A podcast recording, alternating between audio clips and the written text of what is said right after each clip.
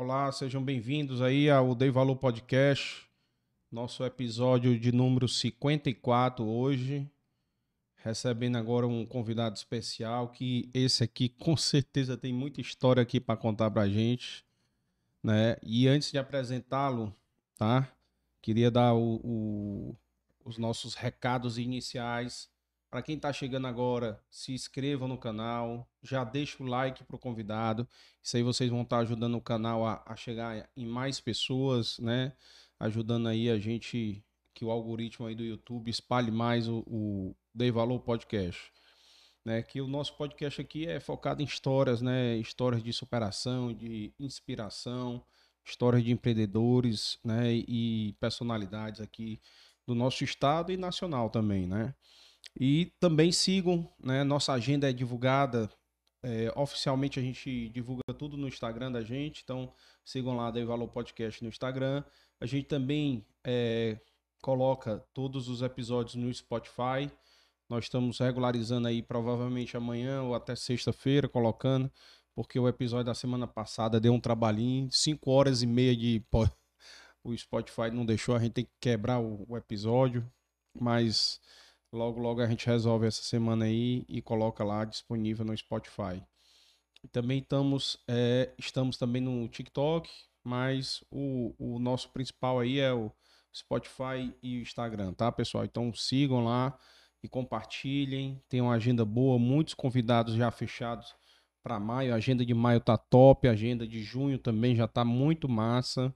Então sigam lá, compartilhem, se inscrevam, ativem o sininho, tá? Para nos ajudar.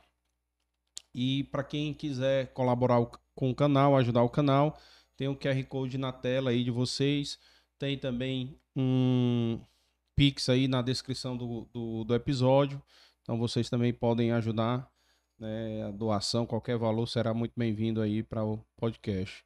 E agradecer aqui os nossos patrocinadores, né? Amarelo Saúde Mental, né? Parceiro que está com a gente desde o começo, né? O Café Vitória, que mantém aqui também a CH Consultores e o apoio institucional da, do sistema FETRANS, da Federação de Transporte de Passageiros do Ceará, Piauí e Maranhão pra, o programa Despoluir da FETRANS, tá? E os nossos apoiadores, tá?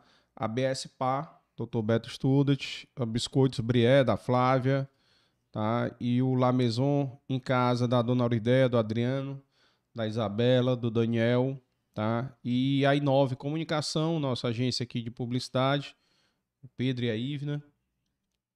A Inova Contabilidade do Carvalho e a Aga Produções do, do Adriano. Lembrando que o Dei Valor Podcast é uma produção da Dei Valor Produções, é mais assessoria e eventos.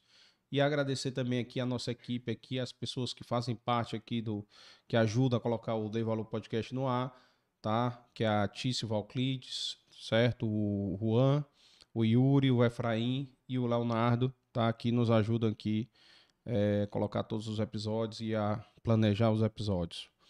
E como uma orientação aí que um, um, feedback bacana que eu tive aí do, dos nossos é, telespectadores aí que assistem aí o nosso podcast, dá sempre uma introdução né, aqui do nosso convidado, porque Rosi, a gente tem gente que assiste é, amigos dos Estados Unidos, na Alemanha, entendeu? No Canadá. Então, graças a Deus, a gente consegue até levar um pouquinho do Ceará, né, para o mundo, para o mundo, o pessoal que está longe, né, conhecer um pouco mais. E aqui nós estamos recebendo, pessoal, hoje um, um empreendedor raiz aqui, viu? Empreendedor raiz. O José Alexandre, ele é um montanhista, um alpinista, né?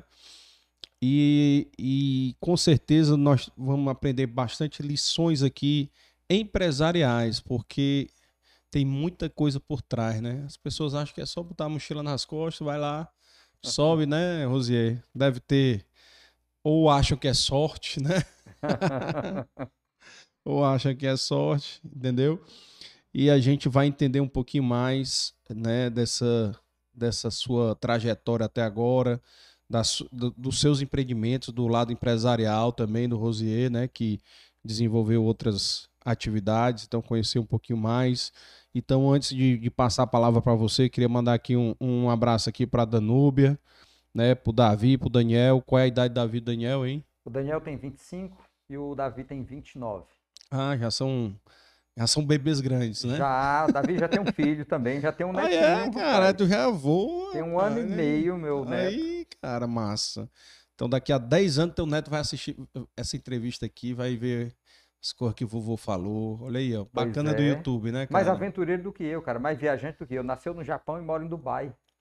Mentira, cara. É mesmo? Caraca, bicho. Bacana, bacana. É, então, pessoal, vamos passar aqui a palavra aqui. Meu amigo, seja muito bem-vindo. Muito obrigado. É um prazer grande estar aqui para compartilhar. Quando eu olho a lista de pessoas que já passou por aqui, é uma responsabilidade, mas eu gosto de desafios, então uhum. por isso aceitar o convite. Muito obrigado pela, pela oportunidade de estar aqui. Ah, que, que é isso, cara. Você tem uma história tão boa quanto, muito melhor. Acho que você passou muito mais risco que muitos outros que já tiveram aqui, viu? Mas é, é importante a gente conhecer. Agora vamos conhecer um pouco mais do Rosier. De onde vem o Rosier? Eu sei que vem de Monsenhor Tabosa. Monsenhor Tabosa. Mas eu quero que você conte aí como é que foi aí, o, como é que foi a tua infância, como é que conta aí a sua história aí para compartilhar aqui para as pessoas conhecerem mais do Rosier? Bom, quando eu falo de Monsenhor Tabosa, eu tenho que explicar bem que não é a Avenida Monsenhor Tabosa, porque Fortaleza, né, como uma cidade turística, tem uma avenida que é, é. turística, a Avenida Monsenhor Tabosa, é. é. uma homenagem ao mesmo que nominou a nossa a minha cidade, onde eu nasci, que é a cidade hum. de Monsenhor Tabosa. Sim. É uma cidade que hoje já tem quase 17 mil habitantes, mas quando eu nasci em 68, devia ter mil, mil e quinhentos habitantes, era uma cidadezinha muito pequena. Ainda nasci na zona rural, meio plena catinga sertaneja. Eu vi um casinha de taipa. É. Trabalhei na roça até os 16 anos. Com 16 anos vim morar em Fortaleza para estudar. Mas enfim, eu tive uma vida bem camponesa. Meu pai era agricultor, todos os tios, toda a família, tanto a família materna quanto paterna. Então trabalhei na roça mesmo. Tu tem quantos é, irmãos? Eu tenho, nós somos nove irmãos, eu sou o oitavo de uma família de nove. Trabalhei na agricultura até 16 anos, engraxei sapatos, vendi banana na feira, vendi picolé na rua, cocadas, enfim, fiz vários trabalhos. Eu costumo dizer que eu com 12, 13 anos já tinha um currículo quase tão rico quanto grandes empresários e grandes pesquisadores, porque eu já tinha experimentado vários tipos diferentes de trabalho. E jamais eu imaginaria que aquilo ali seria tão importante para o meu futuro profissional como eu aprendi naquele período. Foi muito ah, importante para mim. Bacana, bacana. Cara, antes de tu continuar, tem uma surpresinha para ti. Cadê aí a surpresinha? Olha aqui.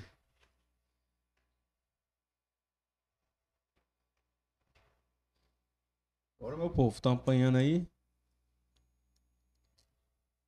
Olha aí. Ah! Rapaz, isso aí é a montanha que tu não deve ter escalado ainda. Isso aí é, é a duna da Sabiaguaba. Já escalei a duna da Sabiaguaba também, cara. Que legal, cara, que legal. Rapaz, vou postar depois, vou compartilhar. Se você te, me mandar. Vou te mandar, vou te mandar. Muito legal, gostei. Ó. Isso é do Rodolfo, né, um parceiro nosso agora, começou a. Começamos ontem a fazer a caricatura do, dos convidados aí, cara. Ficou muito massa. E a bandeira do Ceará aí, ó. Que legal, cara, que legal.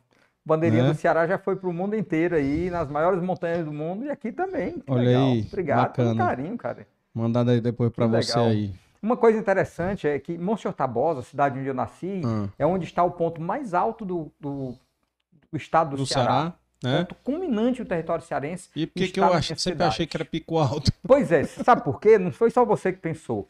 É, é, nos anos 80, quando Guaramiranga foi despontando para o turismo, foi uma das uhum. primeiras cidades fora do litoral que despontou para o turismo. Então tinha um dos pontos mais altos do Ceará e alguém, ah, aqui tem um dos pontos mais altos do Ceará, que é, é realmente o sexto ponto mais alto do Ceará, Guaramiranga, 1114. É o Monsenhor Tabosa né? tem 1154 metros. Uhum. Então um dos pontos mais altos, alguém esqueceu um pedaço da frase, daqui a pouco é o ponto mais alto. Então virou o ponto mais alto e realmente é o ponto mais alto que é visitado regularmente.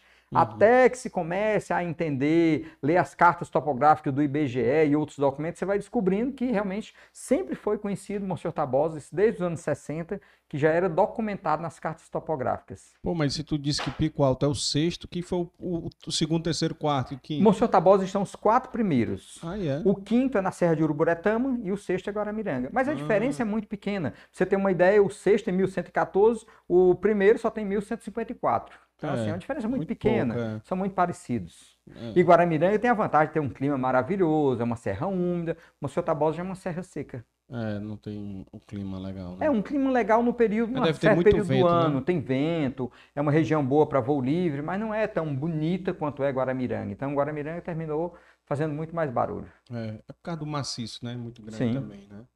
Certo. E, e continue aí a sua história aí que você estava então, contando. Então, Diante de todos esses trabalhos que eu tive na Qual infância... Qual era o distrito aí? Um distrito? Eu nasci num, num distrito de Cedro, chamava Na verdade, não era distrito, era um, uma fazenda, Cedro. Uma, chama fazenda porque era um local longe da... Era onde só tinha vegetação, nem gado criava. Meu pai, pra você ter uma ideia, meu pai, quando casou, ele disse que tinha muita preocupação em minha mãe não passar necessidade, não passar fome.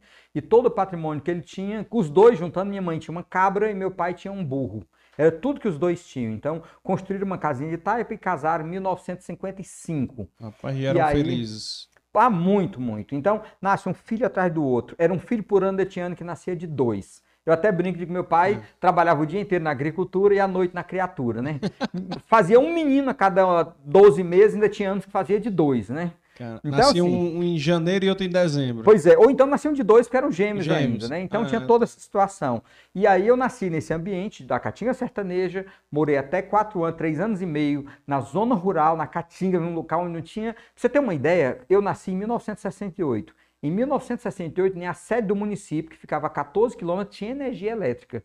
Então, onde eu nasci, só tinha lamparina e de uhum. verde, papagaio e mandacaru. Quando aparecia um papagaio era verde, ou um mandacaru, era um lugar muito seco. E aí depois meu pai mudou para um sítio mais próximo da cidade, por inquietação da minha mãe.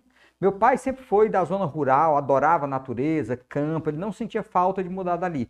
Mas minha mãe tinha uma inquietação, uma feliz inquietação, e ela dizia para meu pai: não vamos criar esses meninos aqui todos como bichos, sem poder estudar, sem ver gente no meio desse mato, né? E por essa inquietação dela, que os dois eram, nossa, formavam casa e botão, sempre foram muito, se ajudaram muito, se complementavam muito. E aí mudaram para um sítio mais próximo da cidade para que a meninada pelo menos pudesse estudar. Imagina nesse período, quando eles mudaram, meu irmão mais velho já tinha 15 anos, nunca tinha frequentado uma escola com 15 anos. Caraca. Então, assim, era uma situação muito dolorosa, né? Então, vai para a cidade, para próximo da cidade, e na cidade não tinha energia elétrica, tinha um motor gerador que funcionava de 6 às 8 da noite. Eu lembro que 15 para as 8 da noite, o motor dava uma desligada, dava uma piscada para avisar para as pessoas. Acenda uhum. vela, é. lamparina, candeeiro, o que você quiser, mas daqui a pouco vai apagar tudo. Então, não tinha TV, não tinha geladeira, não tinha absolutamente nenhuma eu acho que eu já tinha, quando chegou água canalizada da minha casa, eu devia ter 10 anos. Eu nunca tinha visto um chuveiro, era a coisa mais curiosa. Você girar uma chave na parede e cair aquela água do céu, cara, fazer uma chuva na hora que você queria, hum. você não tem ideia o quanto isso foi Alegria, marcante para minha vida, né? porque nós não tínhamos energia elétrica, não tinha água encanada, não tinha telefone, não tinha absolutamente nada dessas coisas modernas. O banho era de, de cuia. Banho de cuia, num riacho. Pra você ter uma ideia, é, é, quando eu morava na zona rural, a água, ia pegar água e muitas vezes chegava lá, tinha escassez d'água, aquela águazinha minando naquela areia, então alguém tirava, enchia uma cabaça, o outro tinha que ficar esperando minar um pouco mais de água para também encher uma cabaça d'água. A escassez era muito grande, literalmente muita escassez. Mano, é realmente é difícil, né, cara? Mas essa escassez difícil. é que fortalece as pessoas, sabe? É. Eu acho que a, é momento de dor, né, cara? abundância, é. mares tranquilos nunca formou bons navegadores. Então, assim, uhum. essas dificuldades fortalecem muito a gente. E o que foi que mais mexeu contigo na tua infância? Olha, a escassez, é, é, apesar de fortalecer, mas machucou muito também, sabe? É, você olhar e ver, eu com 10 anos nunca tinha tido uma roupa comprada para mim. Eu lembro de ir à missa com minha mãe e eu tinha uma meia preta e uma azul, porque não tinha duas iguais. Uhum. Até 10 anos eu usava roupa que minha mãe Era... ganhava roupa usada, dava para meu irmão mais velho, que passava para o segundo, para o terceiro, para o quarto. Até Imagina, eu sou o oitavo, como chegava para mim. Então, isso dói muito. Eu não desejo isso para ninguém. Então, assim, uhum. assim, essa escassez, você desejar comer algo, você não ter, desejar fazer algo e não poder, porque eu desde 8, 7, 8 anos já tinha responsabilidade, tinha que ir para a roça com meu pai, tinha que ajudar a cuidar das galinhas, de um pouquinho que meu pai criava, já tinha umas vaquinhas, tinha uma cabrinha, então tinha responsabilidades, eu não podia ir para futebol futebol. Eu até brinco e digo, eu podia ser um grande astro do futebol, mas eu nunca tive tempo para treinar. Até no campinho na pelada, quando eu ia jogar, eu era o último a entrar, porque enquanto tinha alguém para colocar, eles me deixavam fora. Por quê? Não, você não entra, porque na hora que sua mãe gritar aqui por cima do muro do colégio, minha casa era vizinho ao colégio. Quando minha hum. mãe precisava de mim, ela gritava, eu tinha que sair do time e ir para casa. então isso dificultou muito, né? Então isso é um pouco traumático, uma criança que não ter aquele tempo é. para brincar, não ter esse, é, é, é, essa, dizer assim, eu poder escolher uma roupa, um calçado, muitas vezes a comida era escassa, então isso dói. Isso com certeza é difícil.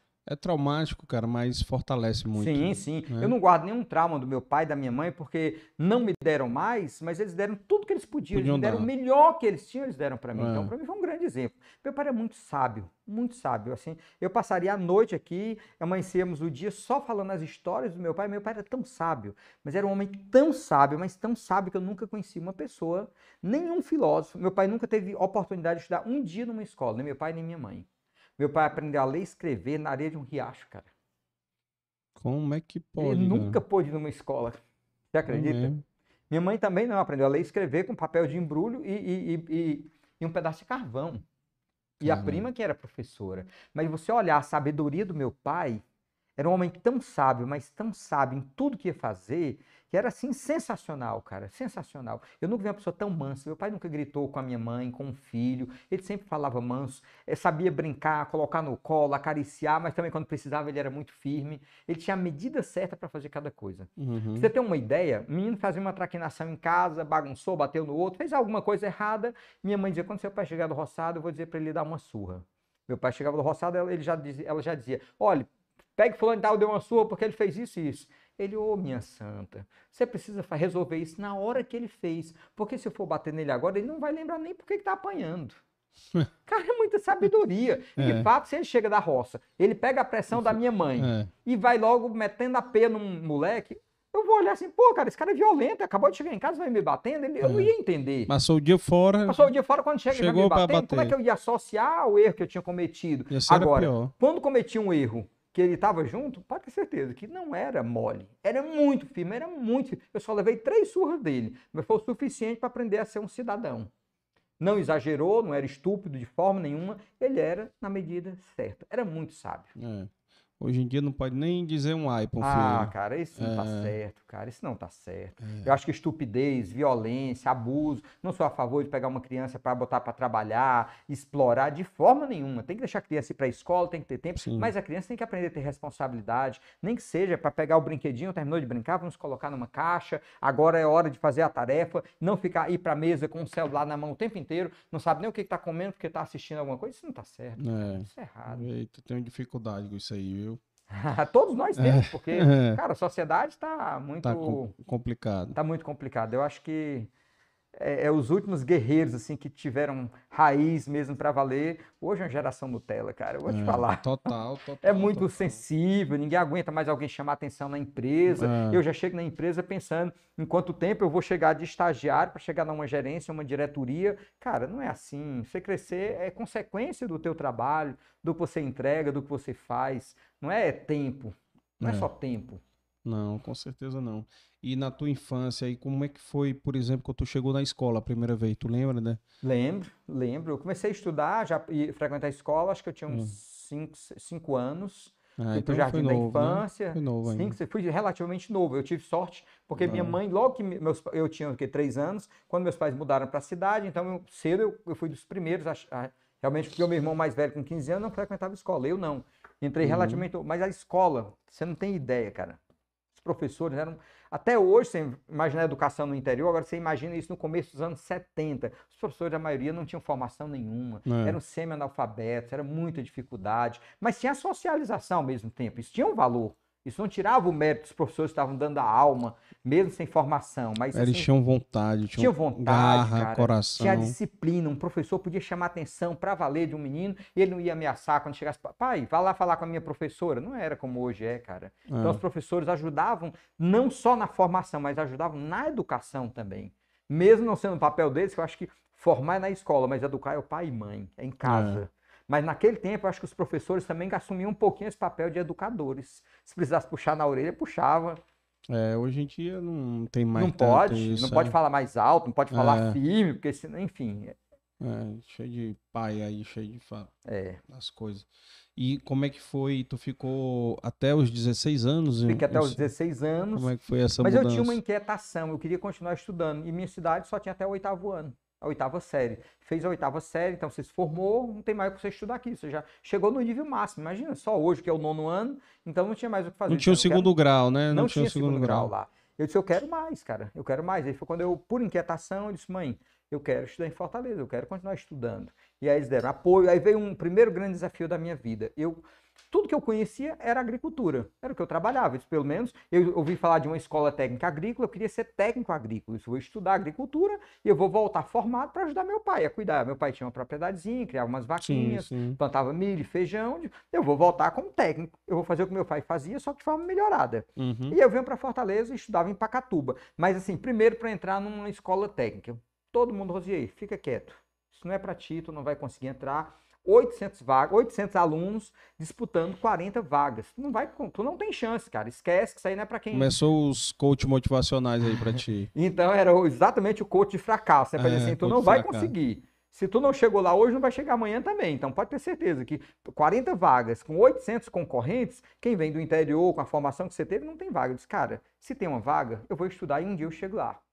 E eu me dediquei pra caramba. Passei seis meses é, ouvindo pra caramba no ouvido. Tu tá doido, só que vai pensar, pensa que vai chegar aonde? Tu não vai chegar a lugar nenhum, isso não vai te ajudar. Tá deixando de ir uma festa, tá deixando de fazer isso, deixando de fazer aquilo, hum. só estudando. O resultado é que eu fui o 16 colocado, 13 terceiro colocado de 800 alunos. Olha só aí. Deus sabe. Mas eu conquistei essa vaga num colégio agrícola e vim passar os três anos no internato, no colégio agrícola aí vieram várias dificuldades. Vim, eu ficava de segunda a sexta no colégio agrícola e sábado, de sexta noite a segunda pela manhã, eu tinha que ficar fora, tinha que ter uma casa para ficar. E aí, uma tia minha, que é irmã do meu pai, morava, ofereceu, aqui? morava aqui em Fortaleza, me ofereceu abrigo. Era uma casa muito simples, mas que tinha assim muito aconchego. Eu brinco que. Quem é essa tia? Como é o nome tia dela? Mocinha. Tia Mocinha. Tia Mocinha. Tia Luísa, mas chamava Aqui pode Mocinha. falar o nome de tudo. Pode. Mundo, viu? Então, tia Mocinha foi minha segunda. Pode dar os créditos, pode dar os créditos. Foi minha segunda mãe. Era uma casinha muito pequena, mas eu diria, era muita riqueza. Alguém que uhum. era tão pobre quanto ela, foi guerreira pra caramba, conseguiu comprar uma casinha aqui no Monte Castelo, uma casinha pequena. Eu digo que a gente dormia num triplex, porque o quarto era tão pequeno, tinha uma caminha colada na parede, um colchãozinho embaixo e uma rede. Então, tinha dois uhum. primos que dormiam lá e eu era o intruso. Então, uhum. assim, quem dormia na rede, é claro que era o visitante, era eu. Quando eu acordava para ir no banheiro, algumas vezes pisava na, na cabeça de quem estava dormindo no colchão no chão. Então, uhum. eu tinha que segurar o xixi a noite inteira, porque não dava para sair. Era difícil uhum. abrir a porta com o colchãozinho puxado, mas enfim. É, isso para mim nunca foi dificuldade, pelo contrário, foi a oportunidade de estar aqui, poder estudar. Então, eu tenho uma imensa, uma imensa gratidão para a tia Mocinha, que foi assim, uma segunda mãe para mim. E aí faço os três anos de colégio agrícola e nesse momento eu começo a descobrir o que é uma faculdade, que eu não sabia o que era uma faculdade, o que era, como é que alguém fazia para ser médico, engenheiro, advogado, agrônomo, veterinário. E aí no colégio agrícola, os meus professores, a maioria dos professores eram ou, ou eram engenheiro agrônomo ou médico veterinário. E eles, ah, eu quero mais. Eu quero fazer agronomia.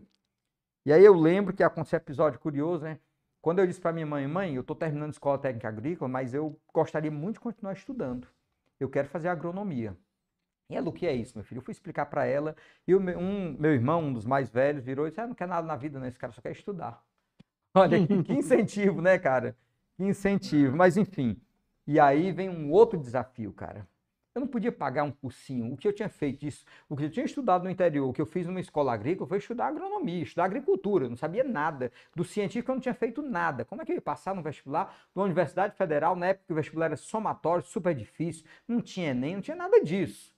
Enfim, e lá vou eu brigar por uma vaga. Como? Primeiro, eu não tinha zero chance. Eu tinha que pelo menos fazer um cursinho. E aí, como é que eu vou fazer um cursinho? Eu não esqueço, eu fui procurar, eu consegui falar com o dono do cursinho, Manuel Veras, que era um dos donos do Geo Studio, que era na Sim. época a escola do Ceará. Eu disse, eu vou conseguir uma vaga. Como eu não sei, mas eu vou bater na porta dele. Tinha uma amiga minha, que a mãe dela trabalhava com o Manuel Veras, que era dentista e era dono do Gel.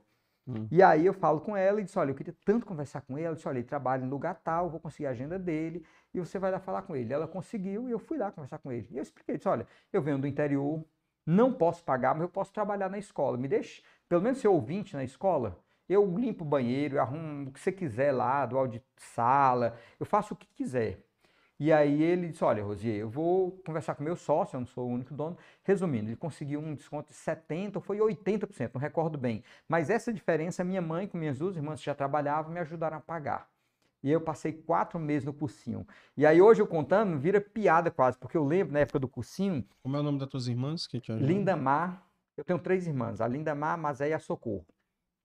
E aí, nessa época, é, é, vou eu para o cursinho. Cara, era tamanha dificuldade que eu lembro, quando vinham as provas, Todo mundo fazia prova de matemática com 10 questões. O pessoal ficava brigando. Quem fazia 8, 9, raramente alguém fechava, era 8, 9 questões. Cara, eu fazia uma, duas. Eu saí, quantas vezes eu saí desse cursinho à noite? 10 e meia da noite eu pegava o ônibus para ir para casa da minha tia eu saía chorando, me, acabar, me acabando de chorar, porque eu disse, eu não tenho nenhuma chance, cara, como é que pode? Hum. Mas eu escrevia bem, eu lia muito, eu tinha facilidade em português, eu, eu, tinha muita facilidade em biologia e química, mas matemática eu era um desastre, cara, eu tinha muita dificuldade com matemática. E eu disse, cara, eu tenho que compensar muito com outras coisas. Eu acho que na época eu devo ter fechado a prova de redação, biologia e química foi muito bem, mas assim, de matemática é literalmente aquele cobra que passa se arrastando. Eu fiz uma questão só para não zerar. Mas para você ter uma ideia, eu fiz o vestibular no meio do ano só para ver como é que era a prova. Eu disse, não, vou fazer um cursinho durante um ano, no meio do ano eu faço um vestibular só para ter uma ideia como é que é essa prova, e quem sabe no vestibular de janeiro eu vou ter alguma chance de entrar. Fiz todas as provas do vestibular e viajei para Monsenhor Tabosa, tranquilo, vou passar uns dias descansando, depois eu volto para continuar o cursinho. Cara, você acredita? Eu fui 24 colocado na UFC. Olha aí. Só Deus sabe como é que foi. Mas o fato de fazer a prova sem nenhuma cobrança, com toda tranquilidade, me ajudou muito a ter uma classificação muito boa. É, foi, foi, contemporâneo do nosso governador, ex-governador Camilo. Camilo também ah, era agrônomo. Só que eu não concluí agronomia. Eu fiz até o quinto semestre, eu sou administrador de empresas. Fui fazer depois da faculdade. Mas aí veio um outro desafio.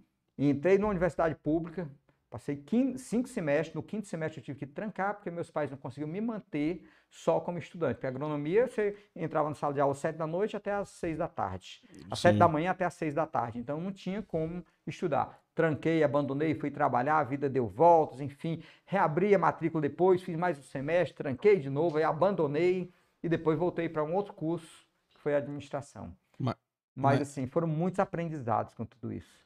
Cara, que, que, que lição, né, cara? E isso me tira uma dúvida aí. Isso aí foi começo da década de 80, alguma o, coisa assim? Eu, eu vim para Fortaleza em 85, no ano de 85, 6 e 7, eu estudei no colégio agrícola. Em 88, 2, no meio do ano eu passei no vestibular. Certo. Do 88, 2. Então, 88 fiz um semestre, 89, 90, até o final de 90, tranquei, 91, aí eu já tive que trancar de vez e trabalhar. Ah, e tu depois tu fez o, o administração. administração aonde? Eu fiz numa universidade privada. Certo. Tá. E, cara, me diz uma coisa, e, e tu tava trabalhando aonde, quando tava fazendo a faculdade? Na época da primeira faculdade da agronomia, não trabalhava. Não, depois, depois. Aí, de, aí depois disso, tranquei a faculdade, fui trabalhar na área que eu já era técnico, fui administrar uma empresa agropecuária em Senador Pompeu, uhum. depois voltei para Fortaleza, comecei a trabalhar com laboratório, vendendo medicamentos, casei, certo. veio um filho, outro filho, descasei, é, aí comecei um outro negócio, uma outra vida. Em 97 dei uma chutei o pau da barraca, comecei uma vida nova, que é o que eu faço hoje. E o que que é?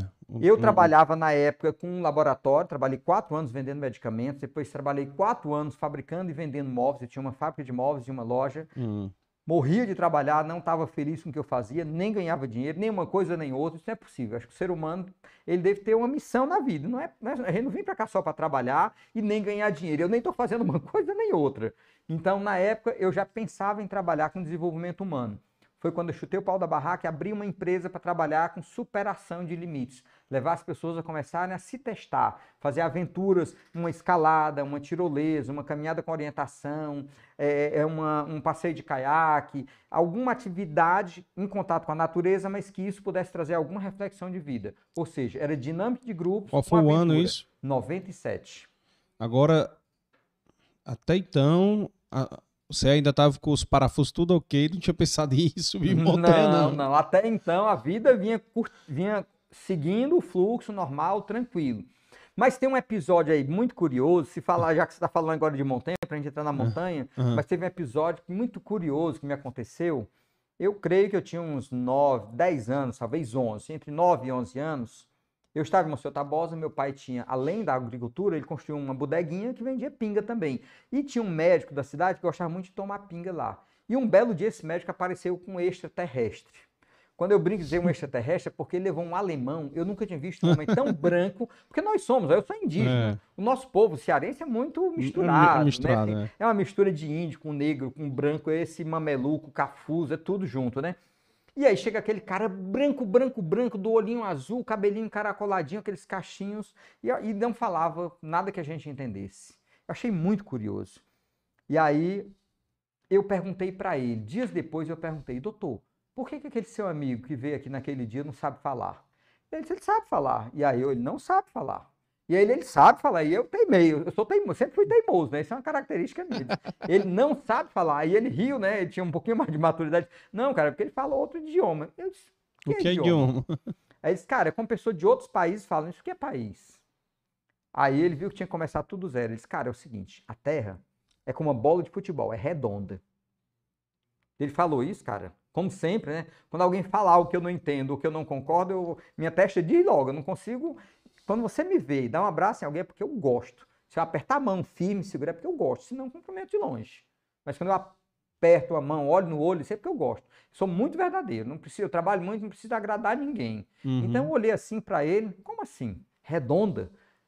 Porque na minha cabeça, Monsenhor Tabosa, a minha bela cidade que hoje tem 17 mil habitantes, era o centro do universo, o centro da vida era Monsenhor Tabosa. De acordo com a concepção religiosa que eu tinha, Monsenhor Tabosa era onde viviam seres humanos e se eu andasse em linha reta, eu chegaria no fim do mundo. Não sabia se era uma semana, um mês, um ano, eu chegava no fim do mundo, que era o abismo, onde pessoas más, quando morria, ia para os infernos embaixo, e quem morria tendo feito bem, ia para o céu, que era em cima. Então tinha a Terra era plana, eu era terraplanista e não sabia. Olha que curioso. Né? Então a Terra era uma pizza chata. É. Embaixo estavam as pessoas más, que eram os que iam para o inferno, e os bons iam para o paraíso, que é o céu, que era em cima. E aí aquele cara me desmancha toda a minha concepção universal. Tu tinha quantos anos tinha, aí? Eu acho que uns 10 anos aproximadamente. É. Então ele me diz: a Terra é redonda, formada por vários continentes, são porções de terra Cada continente é formado por vários países e cada continente tem uma característica. Ele fala: olha, a África é um lugar onde tem muitos negros, a Europa tem pessoas muito brancas, como ele, por exemplo, veio da Europa. E aí eu fiquei frangindo na testa assim, olhando para ele. Não estou concordando muito e acreditando nisso, não. Mas eu sei que quando eu crescer, eu vou viajar o mundo e eu vou saber se isso é verdade. Naquele momento eu fiz um propósito comigo, a importância da gente ter um propósito, assim, cara, eu preciso me certificar disso. Quando eu crescer, eu vou viajar o mundo para isso. E aí, isso tinha 10 anos. E eu passei muito tempo, até hoje, nunca esqueci desse episódio. Mas por alguns anos isso eu esqueceu. Eu esqueci, aí a vida segue, eu venho para cá, faço escola técnica agrícola, é, começo a fazer agronomia, tranco, vou trabalhar, caso, abro negócio e outro negócio, e me pego insatisfeito, e eu, cara, não é possível, não estou feliz com isso. Aí, em 97, eu abro esse negócio, que na verdade abri uma agência de viagem para trabalhar com aventura para a área corporativa, para as pessoas pensarem um pouco na vida. E aí, nessa época, eu começo a escalar profissionalmente em Quixadá, escalar rocha. E aí eu começo a escalar rocha. Quando eu começo a escalar rocha, começo a comprar um livro ou outro de montanha. E quando eu começo a falar de montanha, é claro que quando você fala de montanha, fatalmente vai aparecer o Everest, a maior montanha da Terra. Hum. E aí eu começo a ler sobre o Everest. E eu começo a ler relatos e mais relatos. E um belo dia cai na minha mão um livro sobre os sete cumes. Um americano chamado Dick Bass, que é um magnata do petróleo, foi o primeiro homem a escalar a maior montanha de cada um dos sete continentes. Quando eu vi aquilo ali, cara, eu olhei para aquilo ali e disse, cara. Tu viu isso num livro? Num livro. Quem foi que te deu eu isso? Não, eu vi o livro só. Eu tenho, hoje eu tenho esse livro em casa, né? Quando eu vi aquele livro, alguma coisa diferente eu vi naquele livro. De o que, que tem esse livro? Alguma coisa tem esse livro. Passou. E eu fui para casa remoendo, remoendo aquilo ali. Passou alguns dias e eu não entendia por que, que aquele livro tinha mexido tanto comigo. E aí, um belo dia eu disse, cara, eu tinha feito o propósito de viajar o mundo para saber se o que aquele médico estava falando era verdade, se existiam essas culturas diferentes, cada um com suas características, cor da pele diferente, hábitos diferentes, e agora eu vejo isso aqui. Eu estou escalando montanha. E por que não? Viajar o mundo escalando as maiores montanhas da Terra e conhecendo todas essas culturas. Isso já tinha se passado 20 anos praticamente. Se não me falha a memória, eu tinha 27, 28 anos quando eu vi isso. E olha o episódio, eu devia ter 10 anos. Então, quase 20 anos depois, é. E aí, naquele momento, ele disse: Eu vou viajar o mundo escalando essas montanhas. Agora, é claro que eu não tinha coragem de dizer isso, assumir para ninguém. Uhum. Porque a minha situação naquela época, amiga, era muito pior de muito liso. Uhum. Mas comecei a deixar aquilo ali na cabeça e fui lendo, estudando, consultando quanto custa uma expedição para essa montanha, quanto custa, quando é que a gente vai, como não faz. E aí o tempo vai passando, alguns anos, eu trabalhando e com isso na cabeça, trabalhando com isso na cabeça, e aos 33 anos, eu convoquei a imprensa cearense e anunciei: eu vou escalar os sete cumes da Terra, a maior montanha de cada um dos sete continentes. É claro, tinha anos e anos de planejamento, de estudo, direitinho. Eu tenho certeza que todos os jornalistas que me entrevistaram duvidaram. Não, disseram que tu era doido. Doido, né? esse cara não vai conseguir. 33 anos, gente. É, esse cara não vai conseguir, tá maluco. Como é que esse cara tá anunciando Dai uma de coisa Cristo. dessa? Mas você sabe o que, que tem de curioso Hum. ainda? É que nesse período aí, eu estava naquela categoria de imortal. O imortal, porque é o cara que não tem onde cair morto. Era a minha Hum. situação. Apesar de toda essa coragem de comunicar à imprensa, e olha, quando você comunica à imprensa cearense, comunica ao mundo que eu vou escalar os sete cumes. Eu andava no Escort Hobby 1.0, com 10 anos de uso, já estava caindo os pedaços e ainda era 100% financiado. Eu nem sei como é que um banco tem coragem de financiar um carro daquele. Eu não tinha uma casa para morar, eu pagava o aluguel de um apartamento de 42 metros quadrados. Quando chegava o fim do mês, eu lembro daquela música do Zé Cabaleiro que chama-se Meli Mês. Eles, pior que o fim do mundo é o fim do mês. Porque no fim do mundo tá tudo certo, ninguém paga nada a ninguém, É. ninguém me cobra a ninguém. Mas no fim do mês, meu amigo, a quantidade de boleto que chegava nunca, som, nunca casava com a minha entrada. Sempre os boletos somavam, era mais, Era né? mais, eu tinha né? que fazer sorteio de conta, quem era gente mais legal, que ia pagar, que não ia, enfim. Era complicado. E eu criei coragem de dizer assim, eu vou escalar os sete cumes. E é claro que foi uma barra pesada quando um grande amigo meu, talvez o meu melhor amigo na época, foi na minha casa numa sexta-feira e o cara olhou para mim e disse: Rosier, aquela tua ideia de escalar aquelas montanhas e estar de pé. E aí eu virei para ele: tá, cara, você não viu essa semana? Eu fui capa dos dois principais jornais do estado do Ceará, estava em todos os telejornais. Ele disse: Pois é, cara, eu vi. E foi isso que me deixou muito preocupado e é por isso que eu vim aqui. Cara, tu tá maluco, cara? De onde tu. O que, que, que deu na tua cabeça, cara? Fazer, pensar numa coisa dessa, achar que vai conseguir. E eu disse, cara. Eu fiquei, sabe, eu fiquei assustado com o cara me dizer uma coisa dessa. Aí, quando eu tava pensando, ele virou para mim e disse, cara, inclusive, tem um primo da minha esposa que é psiquiatra, nós já conversamos com ele a respeito do teu problema. Você acredita, cara? Já tinha um psiquiatra, já tinham Ah. conversado com ele a respeito da minha síndrome, que eu tinha saído É. da casinha e tava com essa síndrome maluca. É. E o cara disse, olha, já conversamos com ele, ele vai te atender sem te cobrar nada. Ai, cara, eu, enquanto eu respirava, ele disse, cara, quem tu conhece aqui no Ceará que escalou os sete cumes da terra? Eu disse, nenhum cearense fez isso. Ele disse, quem, quem é, e me diz uma coisa, quem é um, Brasi, quem é um, um nordestino? Tu conhece? Eu, nenhum nordestino fez isso. Ele disse, aqui no Brasil, quem é um brasileiro? Nenhum brasileiro fez isso. Aí ele olhou assim, e tu tá achando que vai conseguir? Cara, e naquela hora, eu respirei fundo, veio energia lá de baixo. Disse, cara, não tô achando porque a astrologia não é ciência exata. E eu trabalho com planejamento. Eu vou fazer isso. O problema nosso é que a gente está acostumado a fazer Ctrl-C, Ctrl-V, copiar e colar. Quando algo é diferente, as pessoas não acreditam. Por exemplo, quando Thomas Edison inventou essa lâmpadazinha que está nos iluminando, onde é que ele tinha visto uma parecido? É, Não existia, cara. é. Não estou querendo me comparar a Thomas Edison, não estou querendo ser o primeiro, Uhum. mas é um sonho e eu tenho direito. Não importa Uhum. se ninguém fez. Por que, que eu. Alguém tem que ir na frente. Tudo teve o primeiro. E eu não estou Coragem. dizendo que eu vou ser o primeiro, mas eu quero fazer isso. Ter coragem. Preciso- a gente precisa ter coragem. Eu sei que o cara ficou naquela situação e eu acho que ele pensou, cara, não tem jeito, esse cara vai se lascar, não tem jeito. Caso enfim. perdido. É um caso perdido, não adianta nem tentar ajudar. Até hoje eu não usei o psiquiatra, não tenho nenhum preconceito contra o psiquiatra. Eu acho que quando a gente precisa tem que ir lá, mas eu até Sim. hoje não precisei ir ainda, né?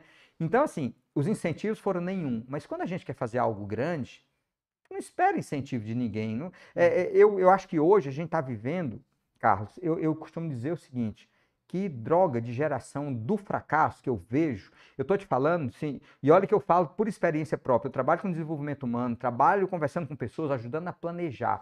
Ah, no último final de semana, eu tive vendo três pessoas que eu conheci numa festa, todos três falando a mesma coisa. Ah, Rosi, é muito legal a tua história, mas eu não faço isso porque a minha mulher não deixa, eu não faço isso porque eu não tenho idade, eu não faço isso porque meus filhos não querem ir comigo, eu não faço isso. Cara, não falei nada, mas dá vontade de dizer assim: você não faz nada porque você é um banana. É um tem nada a ver, cara. É. Você tem que ter- ter a sua individualidade. Sua esposa vai lhe respeitar. Quando você quiser fazer algo autêntico, ela vai te respeitar e vai contribuir. Agora, você está esperando a aprovação dos outros, cara. É. Então, essa geração que está transferindo responsabilidades, a esposa ou a esposa transferir para o marido, cara, se você tem um sonho, abraça esse sonho, a responsabilidade é sua. Não é de ninguém mais, não, não dá para pretender. Não dá para pretender. É claro que o ser humano, é, é, é, ele tem uma tendência natural, uma defesa, a gente transferir. Inclusive, me aconteceu um episódio curioso, cara, também disso. É, quando eu fui fazer a, fiz a primeira expedição do Projeto Sete Cumes, fui para Aconcagua, que é a maior montanha da América do Sul, e foi a primeira dos Sete Cumes. É, vou eu para uma montanha, fiz uma expedição franciscana, porque consegui pouquíssimos recursos, juntei uma grana minha, é, mais um pouquinho de apoio muito pequeno, e então meus equipamentos eram péssimos. A minha experiência com montanha gelada era nenhuma, era zero. Eu nunca tinha visto neve, nunca tinha brincado com neve. E aí estou eu lá, a 5 mil metros de altitude, passando um frio mis, mis, miserável mesmo, daquele assim que você está congelando. E aí eu fiquei lembrando de um cliente meu, que é um grande empresário aqui, e que era um cara adorou o projeto, eu falei para ele, levei o projeto para ele, mas ele não me patrocinou.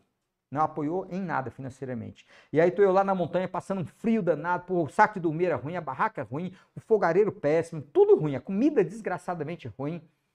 E aí eu comecei a lembrar desse cara. Eu digo, filha da mãe, cara. O cara é um filho da mãe, bicho. Tem tanta grana, podia ter me apoiado. Eu estava aqui com uma, uma, barraca melhor, um saco de dormir melhor, comida melhor, com muito mais conforto, mais chances de chegar no cume. E aí diz, cara, esse cara é um filho da mãe, cara. E o pai dele, no mínimo, deve ser um sacana também, igual a ele. Nunca vi ele, mas deve ser um, um desgraçado, cara. O avô, então, deve ser da mesma linhagem. A mãe, não sei, enfim. Cara, eu passei assim uns. Um, esse drama durou uns 20 minutos. Eu literalmente amaldiçoando a família do cara. Caramba. E aí, imagina, cara. E aí, de repente, me vem assim um estalo. Deus é muito generoso comigo. Um estalo de consciência e lucidez. Como se Deus olha, chegasse lá e parasse e olhasse para mim assim, olhar com desdém, olhar por cima do ombro assim, dizer, isso é abestado, mas o cara não mandou tu vir pra cá, não. Tu que é, inventou que... de vir, cara. Por que, que tu tá lembrando dos caras, culpando alguém?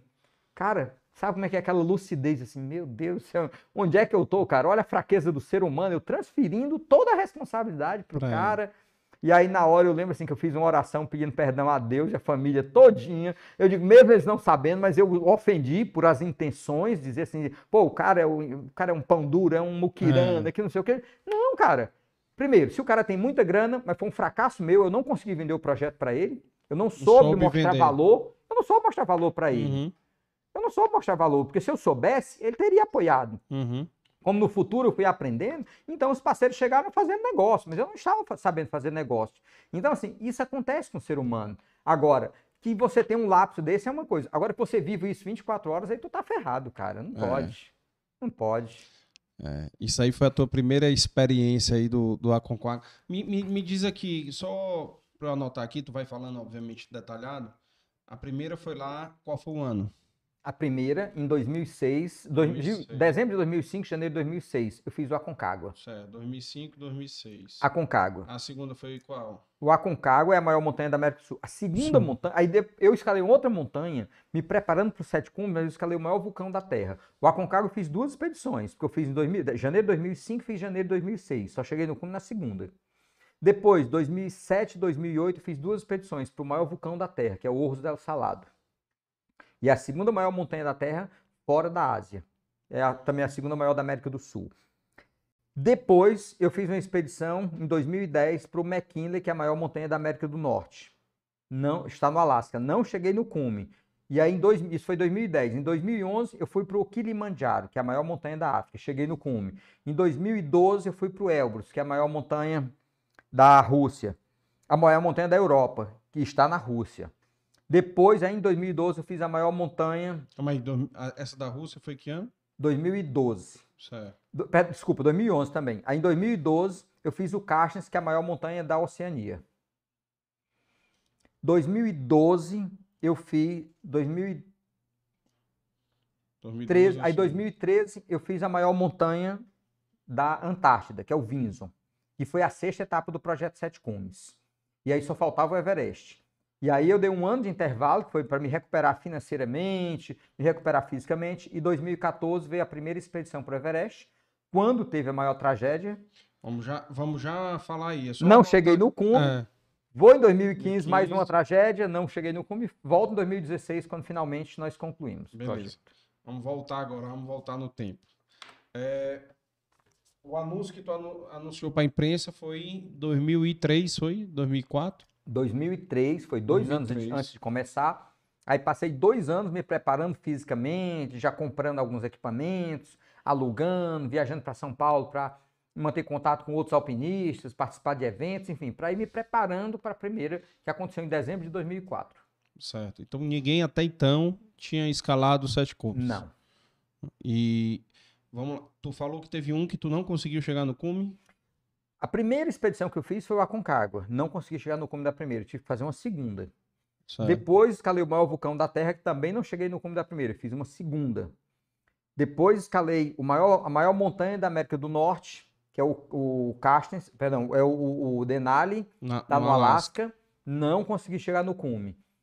Aí depois, deixei o Alasca lá, vou para a África, faço a maior montanha da África, depois fiz a maior montanha da Europa, aí é que eu voltei para fazer uma segunda expedição em 2012, no, no- No novamente, no Alasca. Foi quando eu cheguei no cume, da segunda vez. Ah, então todas. Todas as outras, aí eu chegou. cheguei de primeira, com exceção do Everest, no final. é, e, aí, e aí, voltando aqui, vamos lá. Na primeira, tu já começou a falar aí uns principais desafios, né? Que tu teve aí, a questão financeira. Sim. Como é que foi a mudança da primeira para a segunda? Bom, primeira coisa curiosa, né? As curiosidades. Quando eu cheguei no Brasil, eu cometi uma série de erros na expedição, cara. Por sorte, nenhum erro fatal, nenhum erro comprometesse a minha segurança, Uhum. minha vida, enfim, nunca me machuquei na montanha. Mas é, alimentação era, era ruim, eu também cometi erros, ainda com a alimentação ruim, eu podia ter usado melhor, não usei. Os, uso dos equipamentos também não tinha experiência. E aí o que acontece? Hum. Voltei a 6.700 metros de altitude, faltavam 262 metros para chegar no cume. Muito pertinho, cara, do cume, bem pertinho. Mas para preservar minha saúde, tive que dar meia volta, retornar. E assim, cheguei aqui no Brasil. No aeroporto, logo um jornalista foi me entrevistar, e taca o microfone na minha boca e pergunta: Rosier, como é que você se sente fracassando tão perto do cume?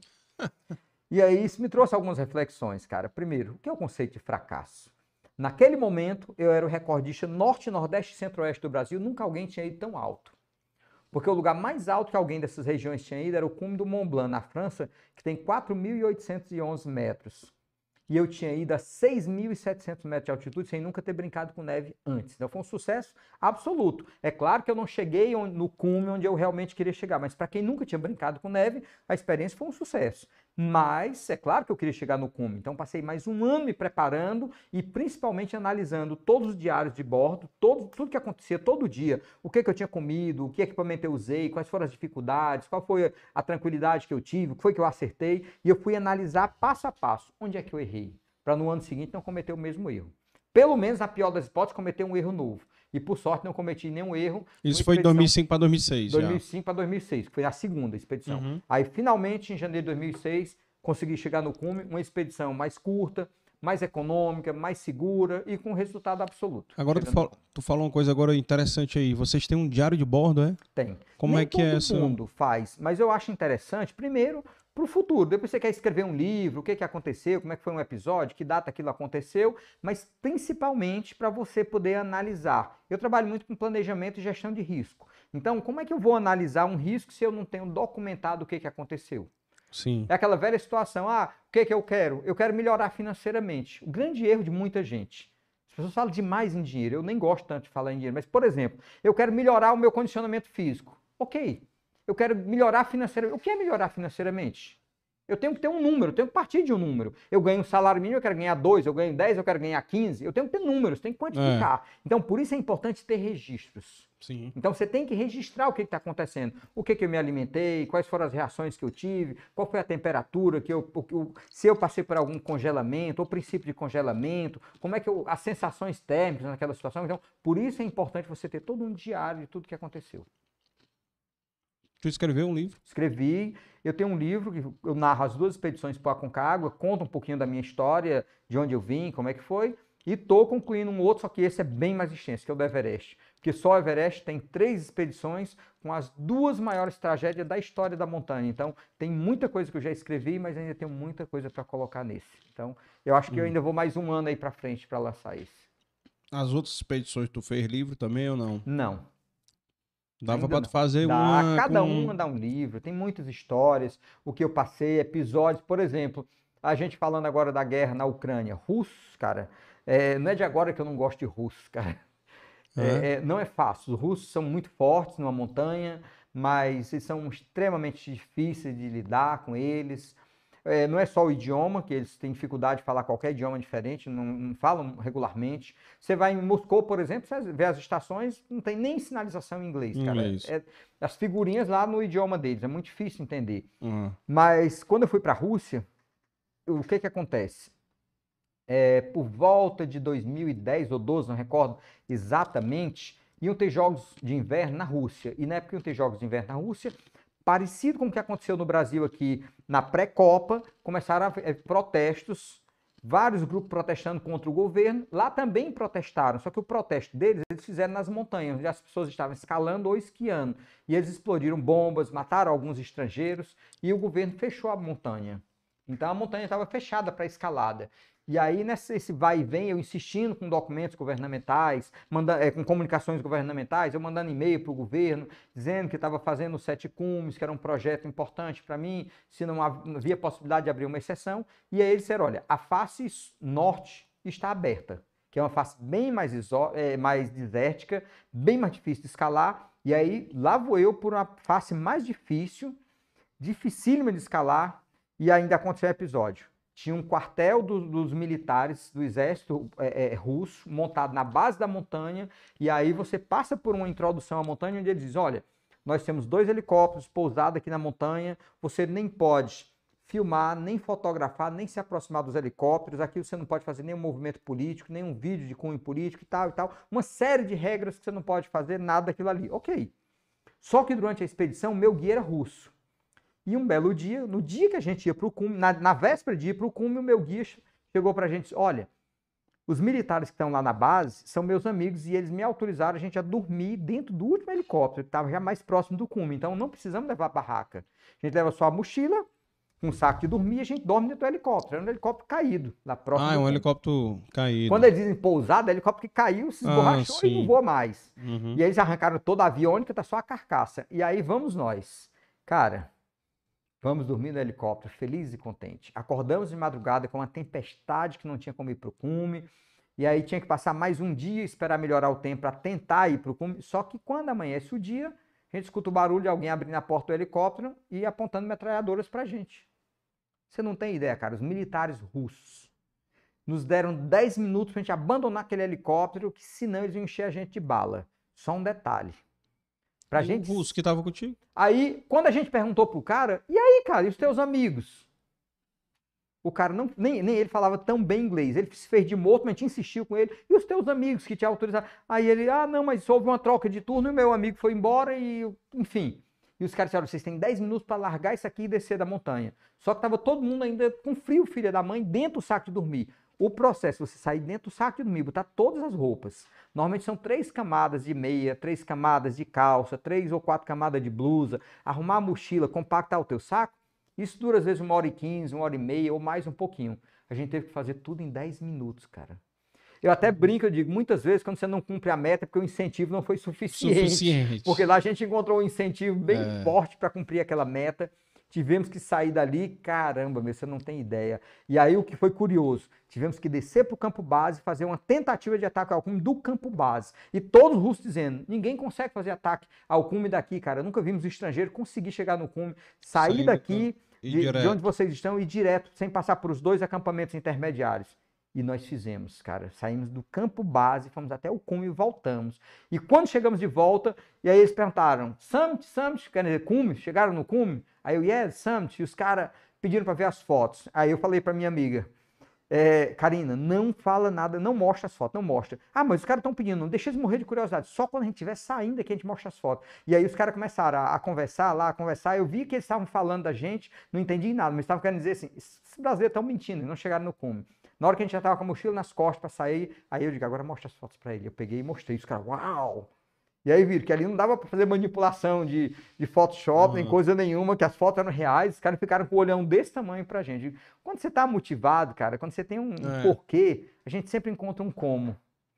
Desafio verdade. não é, é- Quando não tem um propósito, é que tudo é difícil. Dizem que pro mau jogador até a bola atrapalha, né? Mas para quem gosta de jogar futebol pra valer, nenhuma dificuldade é empecilho. Quem quer escalar a montanha vai lá e escala. É assim que a vida funciona, né? Quem quer vencer, luta e vai vencer, né? É. Isso é lição para todas as áreas da vida, né, cara? Agora, engraçado, tu falou aí do russo, mas os russos passaram uma excelente impressão na Copa de 2018, não foi? Eles tentaram, né, passar Sim. uma boa impressão e eu, pelo, pelo que eu lembro, foi uma boa impressão que eles passaram de, de, de maneira geral, né, Sim, para o mundo todo. E agora estão desse jeito aí. decepcionante, né, É. cara?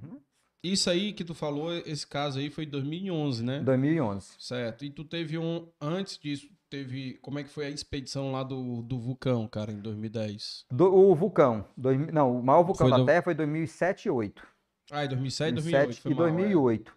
O maior vulcão da Terra, eu fiz duas expedições. Eu fiz uma primeira expedição, e aí veio um outro erro, assim, em ter consciência. No meu livro, O Sentinela de Pedra, que é onde eu narro as duas expedições para a Concagua, eu falo, inclusive, eu, tenho, eu deixo textualmente os dois diários, as duas expedições, onde eu mostro uma série de erros que eu cometi e o que, que eu fiz para corrigir. Eu digo que tem que ter lucidez, para dizer, pelo menos, eu até digo, é muito fácil chegar aqui e mostrar, olha, cheguei no começo dessa montanha, dessa, dessa e dessa. E às vezes você errou e por algum motivo ou por a algum episódio da natureza ou por erro seu você não conseguiu chegar no cume. Então, assim, eu cometi vários erros. E nessa expedição para o vulcão, do- a primeira expedição, 2007, quando eu vou para a expedição, cara, eu chego lá sem condições, cara. Eu vinha numa carga de trabalho, viajando o Brasil inteiro, direto, muitas viagens, fazendo palestra em vários estados. E, enfim, academia ficou de lado, treinamento ficou de lado. Ficou- eu realmente cometi uma série de erros que foi fazer aquela expedição sem estar com condicionamento físico 11. Não é para estar de 0 a 10, é para estar em 11. Não é para estar em 10, é Sim. para estar em 11, além do que você precisa. Tem que ter uma margem de segurança. Se puder estar 12, de 0 a 10 é para estar em 12, é melhor, né? E eu não tava, cara. Eu tava em 7, 8 no máximo. Não era para eu ter ido. Eu insisti e fui. Morri faltando 60, 190 metros para chegar no cume. Eu tive que dar meia volta, olhando para o cume muito perto, para preservar minha vida. Não cheguei por quê? Eu poderia até mentir, dizer, ah, as condições climáticas estavam terríveis, não sei o quê. Não teve nada de condições climáticas. O clima estava ótimo, tudo favorecia. Só que não favorecia era o meu condicionamento físico. E aí eu tive que dar meia volta, admitir o meu erro e dizer assim, tchau. Só agora tem que fazer um baita retrabalho, mais um ano de preparação, passagem aérea, licenças, equipamento, alimentação, viagem completa, enfim, fazer uma nova expedição para finalmente chegar no cume. Os equipamentos é alugado lá na hora? é? Alguns sim, alguns equipamentos eu alugava. Mas depois, na metade do projeto, acho que depois de quatro expedições aproximadamente, eu já tinha comprado todos os equipamentos meus. Porque quando você vai alugar um equipamento, é, é, é, nem sempre o equipamento é bom, não foi bem conservado, é um saco de dormir com mau cheiro, é uma barraca que o zíper já está enganchando, não é de boa qualidade. E aí eu fui assim, dando a alma, trabalhando muito para ter os meus próprios equipamentos. Então eu tenho equipamentos muito bons para eu ter um pouco mais de segurança. É, Já basta o risco da montanha, não dá para você estar brincando com equipamentos de péssima qualidade. É. E me diz uma coisa aí, como é que foi a terceira expedição, né? O terceiro, não é a terceira expedição, porque tu teve aí já quatro expedições nas duas primeiras, né? Sim. Tu foi duas vezes, né? A terceira montanha, tu falando? Terceira montanha em 2010, que foi. Kilimanjaro. Ah, não. O Kilimanjaro é a maior montanha da África, foi uma montanha relativamente fácil, comparando assim com as demais, comparando também com o condicionamento físico que eu tinha. Fica onde, hein? Tá na Tanzânia. Tanzânia. Tá na Tanzânia. Então é uma montanha, é, é, tá na Tanzânia, quase na divisa com o Quênia. Hum. É uma montanha muito bonita, uma montanha que assim, é uma experiência à parte, um cenário belíssimo. É claro que tem mortes também nessa montanha, mas acima de tudo, assim, é uma montanha fácil. Quando se fala dos sete cumes, é a mais tranquila delas, né? Se disser alguém vai começar a escalar a montanha e quer escalar uma dos sete cumes, o Kilimanjaro é a, é a que tem o menor investimento, é aquela que tem o menor risco, mas é um cenário belíssimo e ainda me trouxe a realização de outros sonhos, que era um safari na África. Uhum. Desde criança eu tinha vontade de ver um leão no seu habitat natural, um leão, um, um, um- um elefante, um rinoceronte, assim, eu tive a oportunidade de ir no Serengeti, Gorongoro, enfim, foi um sonho. E conhecer a África em si, conviver com o africano, foi uma experiência muito legal. Essas expedições tu fazia sozinho ou tu tinha algum parceiro também contigo? Quase sempre só. Agora só, Só tinha algumas. guias, onde né? eu tinha um guia local, outras onde eu me inseria numa expedição internacional que eu conhecia outras pessoas lá no local. Algumas delas eu saí do Brasil com outras pessoas que eu conhecia também, enfim. Teve todas as situações aconteceram. Certo. E a gente tava falando um pouco do. Da, a gente falou um pouco antes de começar o podcast do, do custo, né? Da, do Everest. Mas essas expedições, ela, digamos que tem um custo médio de quanto, né? Olha, um Kilimanjaro... Deixa, deixando o Everest de fora, né, que deve ser a mais Sim. cara, né? Sim, com certeza o Everest de longe é, é- é- é- entre as três maiores, o Everest de longe é, é o maior investimento. Mas hoje um Aconcagua, você consegue fazer um Aconcagua com 8 mil dólares aproximadamente. 8, 10 mil dólares, você consegue fazer um Aconcagua. O Kilimanjaro também está nessa faixa de 8 mil dólares. Isso- isso estou falando de equipamento, passagem Guia. aérea, licenças, guia. É esse o Entendi. custo. São as duas com menor investimento. Ou seja, 8, 10 mil dólares. Quem quiser. 50 fazer. mil reais. É. É uma grana boa, né? É uma grana boa. E essas são as baratas, tá? essas são as Vamos- baratinhas. Vamos já.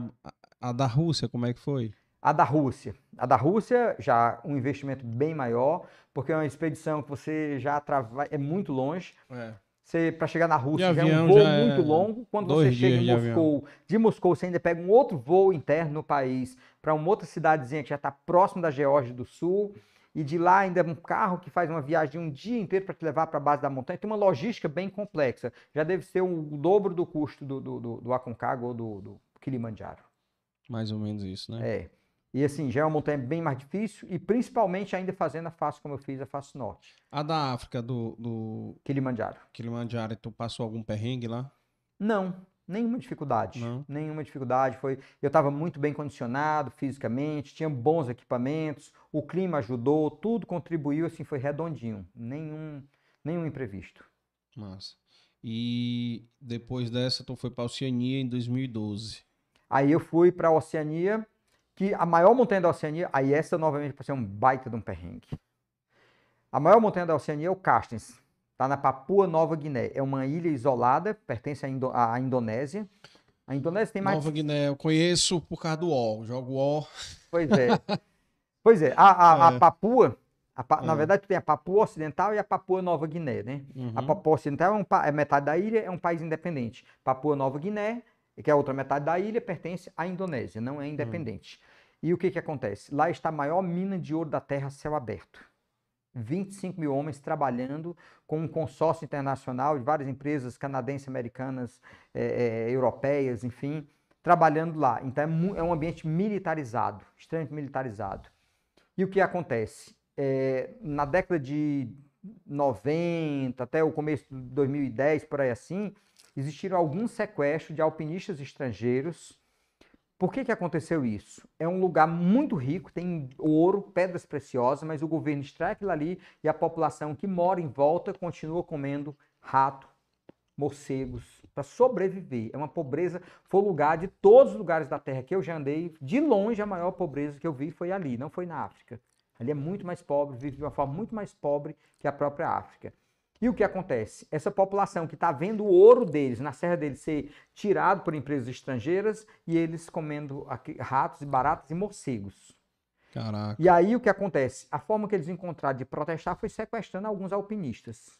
Então chegaram a sequestrar, eu lembro bem de um episódio com um francês, sequestraram um francês, levaram para a tribo deles, uma tribo selvagem, e mantiveram contato com, com o governo, deixaram que o francês pegasse o telefone por satélite, mantivesse contato com a imprensa francesa e dissesse, olha, eu estou aqui, no, fui sequestrado por uma tribo selvagem, tudo que eles querem é que a o governo deles se comprometa a construir uma estrada, uma escola e um posto de saúde. Enquanto isso não acontecer, eles não vão me liberar. E aí o que acontece? Existe essa barganha política. Eu acho, mano. eles têm razão, eles tinham razão. É. Eu me coloco no lugar deles, eu acho que não é empatia, é, é lógica, muito simples isso. Mas ele tratava bem os. Trataram bem, inclusive o cara precisava de uma medicação controlada e eles forneceram essa medicação, foram na cidade, compraram e forneceram para esse francês. E aí o que acontece? Existiram outros sequestros. E aí o governo fechou a montanha por vários anos. Passou mais de 10 anos a montanha fechada para estrangeiros e ninguém poderia se aproximar da montanha. Ele não ia fazer a estrada e nem Pois a é. escola. E aí depois o que acontece? Quando eu penso em ir para a montanha, eu comecei a pesquisar no Google, pesquisei em vários idiomas para ver se tinha alguma notícia de sequestro, de violência, que o governo tinha reaberto a montanha, não tinha nenhuma notícia de nada. Solicito minha autorização, o governo autoriza, pago visto, faço tudo, consigo visto para entrar no país, consigo uma empresa local para me guiar, tudo bonitinho, tudo redondinho. Vamos para a montanha. Só, só para você ter uma ideia, você chega na, você chega na, a- é, em Jakarta, capital da Indonésia, de lá você pega um voo que é mais longo, é um voo mais longo que o que pode existir dentro do Brasil, porque é um país muito longo. É quase um dia de voo, cara. São sete, mais de sete horas de voo, com uma escala, uma conexão ainda, com uma escala no meio ainda. E aí você chega, é uma, uma expedição bem complexa. Chego lá, pega mais um aviãozinho alugado só para mim, pega esse aviãozinho que vai pousar no meio do nada, no meio do nada, uma pista de pouso onde só tem algumas tribuzinhas selvagens do lado. Desço lá, encontro mais alguns nativos lá da região que vão ser meus porteadores de carga e vão comigo para a montanha. Dormimos numa casinha no meio da montanha e no outro dia começamos a expedição. No primeiro dia de caminhada, no fim do dia, os caras param a gente numa passagem, numa pontezinha que tinha uma arma na nossa cabeça, querendo dinheiro. Perdão, desculpa, estou uhum. invertendo. No primeiro dia, os caras me capturaram, me pegaram, eu já ia falando o que aconteceu no segundo dia. No primeiro dia, estou eu caminhando na trilha bonitinho, alguém pula de dentro do moito e me dá uma gravata com uma faca no pescoço aqui e me segura e começa a gritar, a gritar. Só um detalhe, lá na Indonésia, eles têm mais de 13 mil ilhas e são mais de 700 dialetos. Nem eles conseguem se comunicar entre si. O meu guia, que era um nativo da Indonésia, chega na hora e tenta se comunicar com ele, pedindo calma, calma, e vai para lá, vem para cá. Foi uma meia hora que eu fiquei seguro pro pescoço e essa corda, essa faca roçando no meu pescoço, até que eles me soltassem. Nossa, você não tem ideia o desespero. Eu estava com dois estrangeiros, um sueco e um canadense. O canadense até brincou comigo, é, o resto da expedição ficou me chamando Knife Man, né? o homem da faca, né? por conta da faca que tinha no Sim. pescoço. Eu sei que depois que me soltaram, eles vieram me dar um abraço, me acalmar e disseram: e aí, cara, você vai, tem condições de continuar essa expedição ou vamos cancelar? Eu disse, Coisa nenhuma, cara, já passei por isso, vamos continuar. Só que é claro, imagina o susto. É. No segundo dia, na manhã do segundo dia, foi quando de novo os caras saem numa pontezinha, os caras estão na passagem da ponte, saem de dentro da moita, vários, todos armados. Eu lembro que tinha bacamarte, tinha tinha tacape, uma, uma, coisa que eu tinha visto em livro de história, um pedaço de madeira lascado com uma pedra encaixada, amarrada com cipó, uns com aquele troço na mão, outros com os bacamarte, alguma coisa assim, outros com facões. E aí barraram, disseram, só passa aqui. Claro que eu não entendia nada, disseram para o meu guia, no idioma dele, só passa aqui se pagar X. Eu sei que foram duas horas de negociação para o cara pagar. E quanto é que eles estavam? Quando pagou o que a gente passou, e aí eu fiquei curioso para ver, né? Eu vi ele pagando, mas não entendi. Depois eu conversei com ele, eu disse, Poxi, quanto foi que você pagou lá? Quanto foi a, a, a negociação? Eu até pensei que ele ia repassar pra gente a, a bagatela, o valor muito alto. E aí, quando ele me falou o valor, cara, eu tive muita raiva dele. Confesso que eu tive raiva pra caramba. Todas aquelas duas horas que a gente passou olhando aquelas armas, aquele ambiente super pesado, dava 111 dólares. Nós uhum. estamos falando de uma expedição que custa em torno de 35 a 40 mil dólares o cara passou mais de duas horas negociando para pagar 111 dólares. E eu virei pro cara, você tá maluco, cara? A gente fez tudo aquilo ali para pagar essa merreca, por que você não pagou na hora? Não, não. É porque eles começaram pedindo 10 dólares, vai subindo para 20, 100. Se eu pagar imediatamente, na outra expedição eles querem o dobro, eles vão aumentando isso. Então a gente tem que mostrar para eles que isso é, é muito dinheiro, porque é. senão eles vão subindo isso, cara. Isso foi Caraca. doloroso, cara. E para eles isso deve ser um dinheiro absurdo, Pois né? é, cara. Pois é, porque para você ter uma ideia... Que eles converter na moeda deles... Pra gente falar em valores, assim, dos lugares por onde eu passei, acho que, é, é, que eu posso te dar um parâmetro de comparação, acho que o lugar mais pobre que eu vi, assim, falando de valores, o Nepal. Pra você ter uma ideia, a renda per capita de um nepalês é em torno de 500 dólares ano. Só para a gente ter uma ideia de grandeza, de um canadense é em torno de 60 mil dólares ano. Os caras não ganham 1%. Caraca. 1%. É menos de 1% da renda per capita de um canadense. Aí a gente tem uma ideia. Como é que esse cara sobrevive, cara? Como é que sobrevive? Sobrevive da graça de Deus. É um, Total. É, é um milagre divino. E aí vem um detalhe interessante. E se a gente falar de violência? Você acha que tem gente assaltando na rua? Você acha que tem violência nas ruas? Nepal. Tem alguém é, assaltando? Não, cara. Você pode andar qualquer hora. Quem for a Katmandu pode andar qualquer hora na rua, com o celular na mão, com a câmera fotográfica, contar dinheiro. No máximo, se eles te perturbarem, batendo no teu ombro na rua, é para te vender uma bugiganga. Mas ninguém está te assaltando, ninguém está roubando. Porque quando a gente acha que vê assalto no Brasil, acha que é carência, porque o povo está pobre, de jeito nenhum.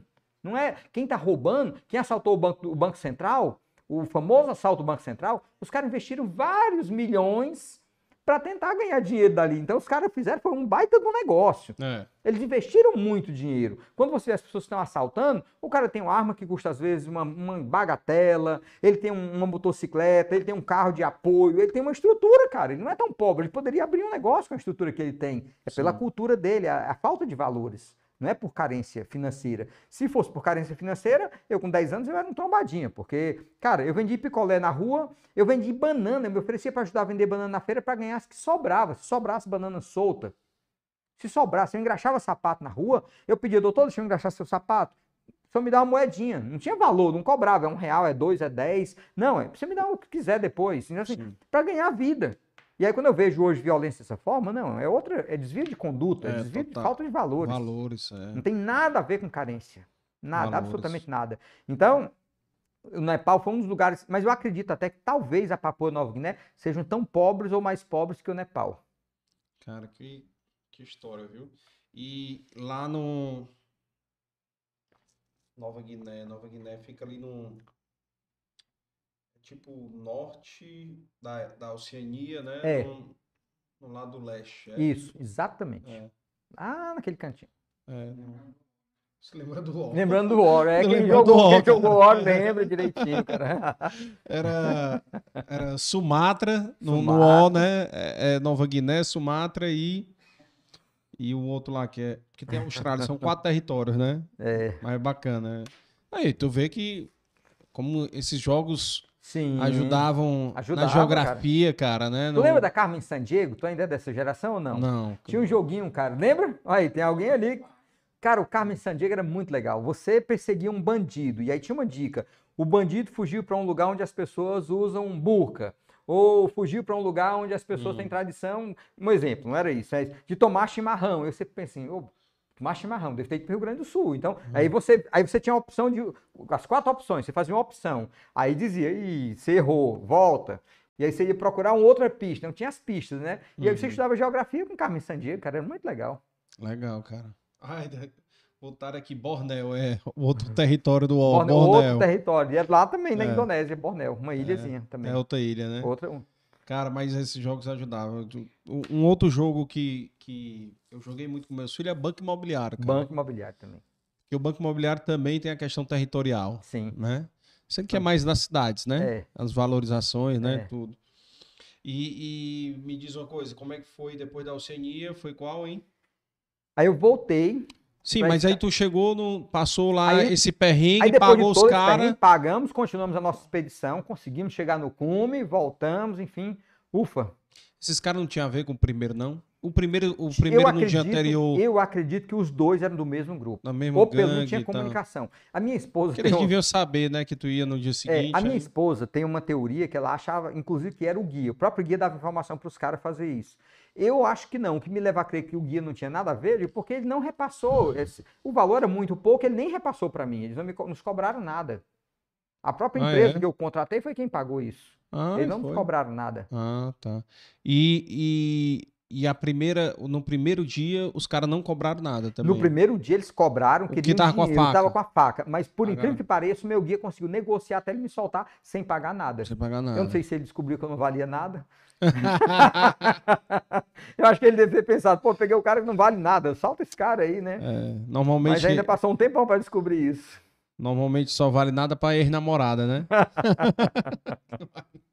Ou ex-mulher, né? E, e, Ah. e como é que foi depois da Oceania? Foi em 2013 que tu foi pra... Cara, 2012 eu fiz a segunda expedição pro, pro, pro Denali, que é a maior montanha da América do Norte.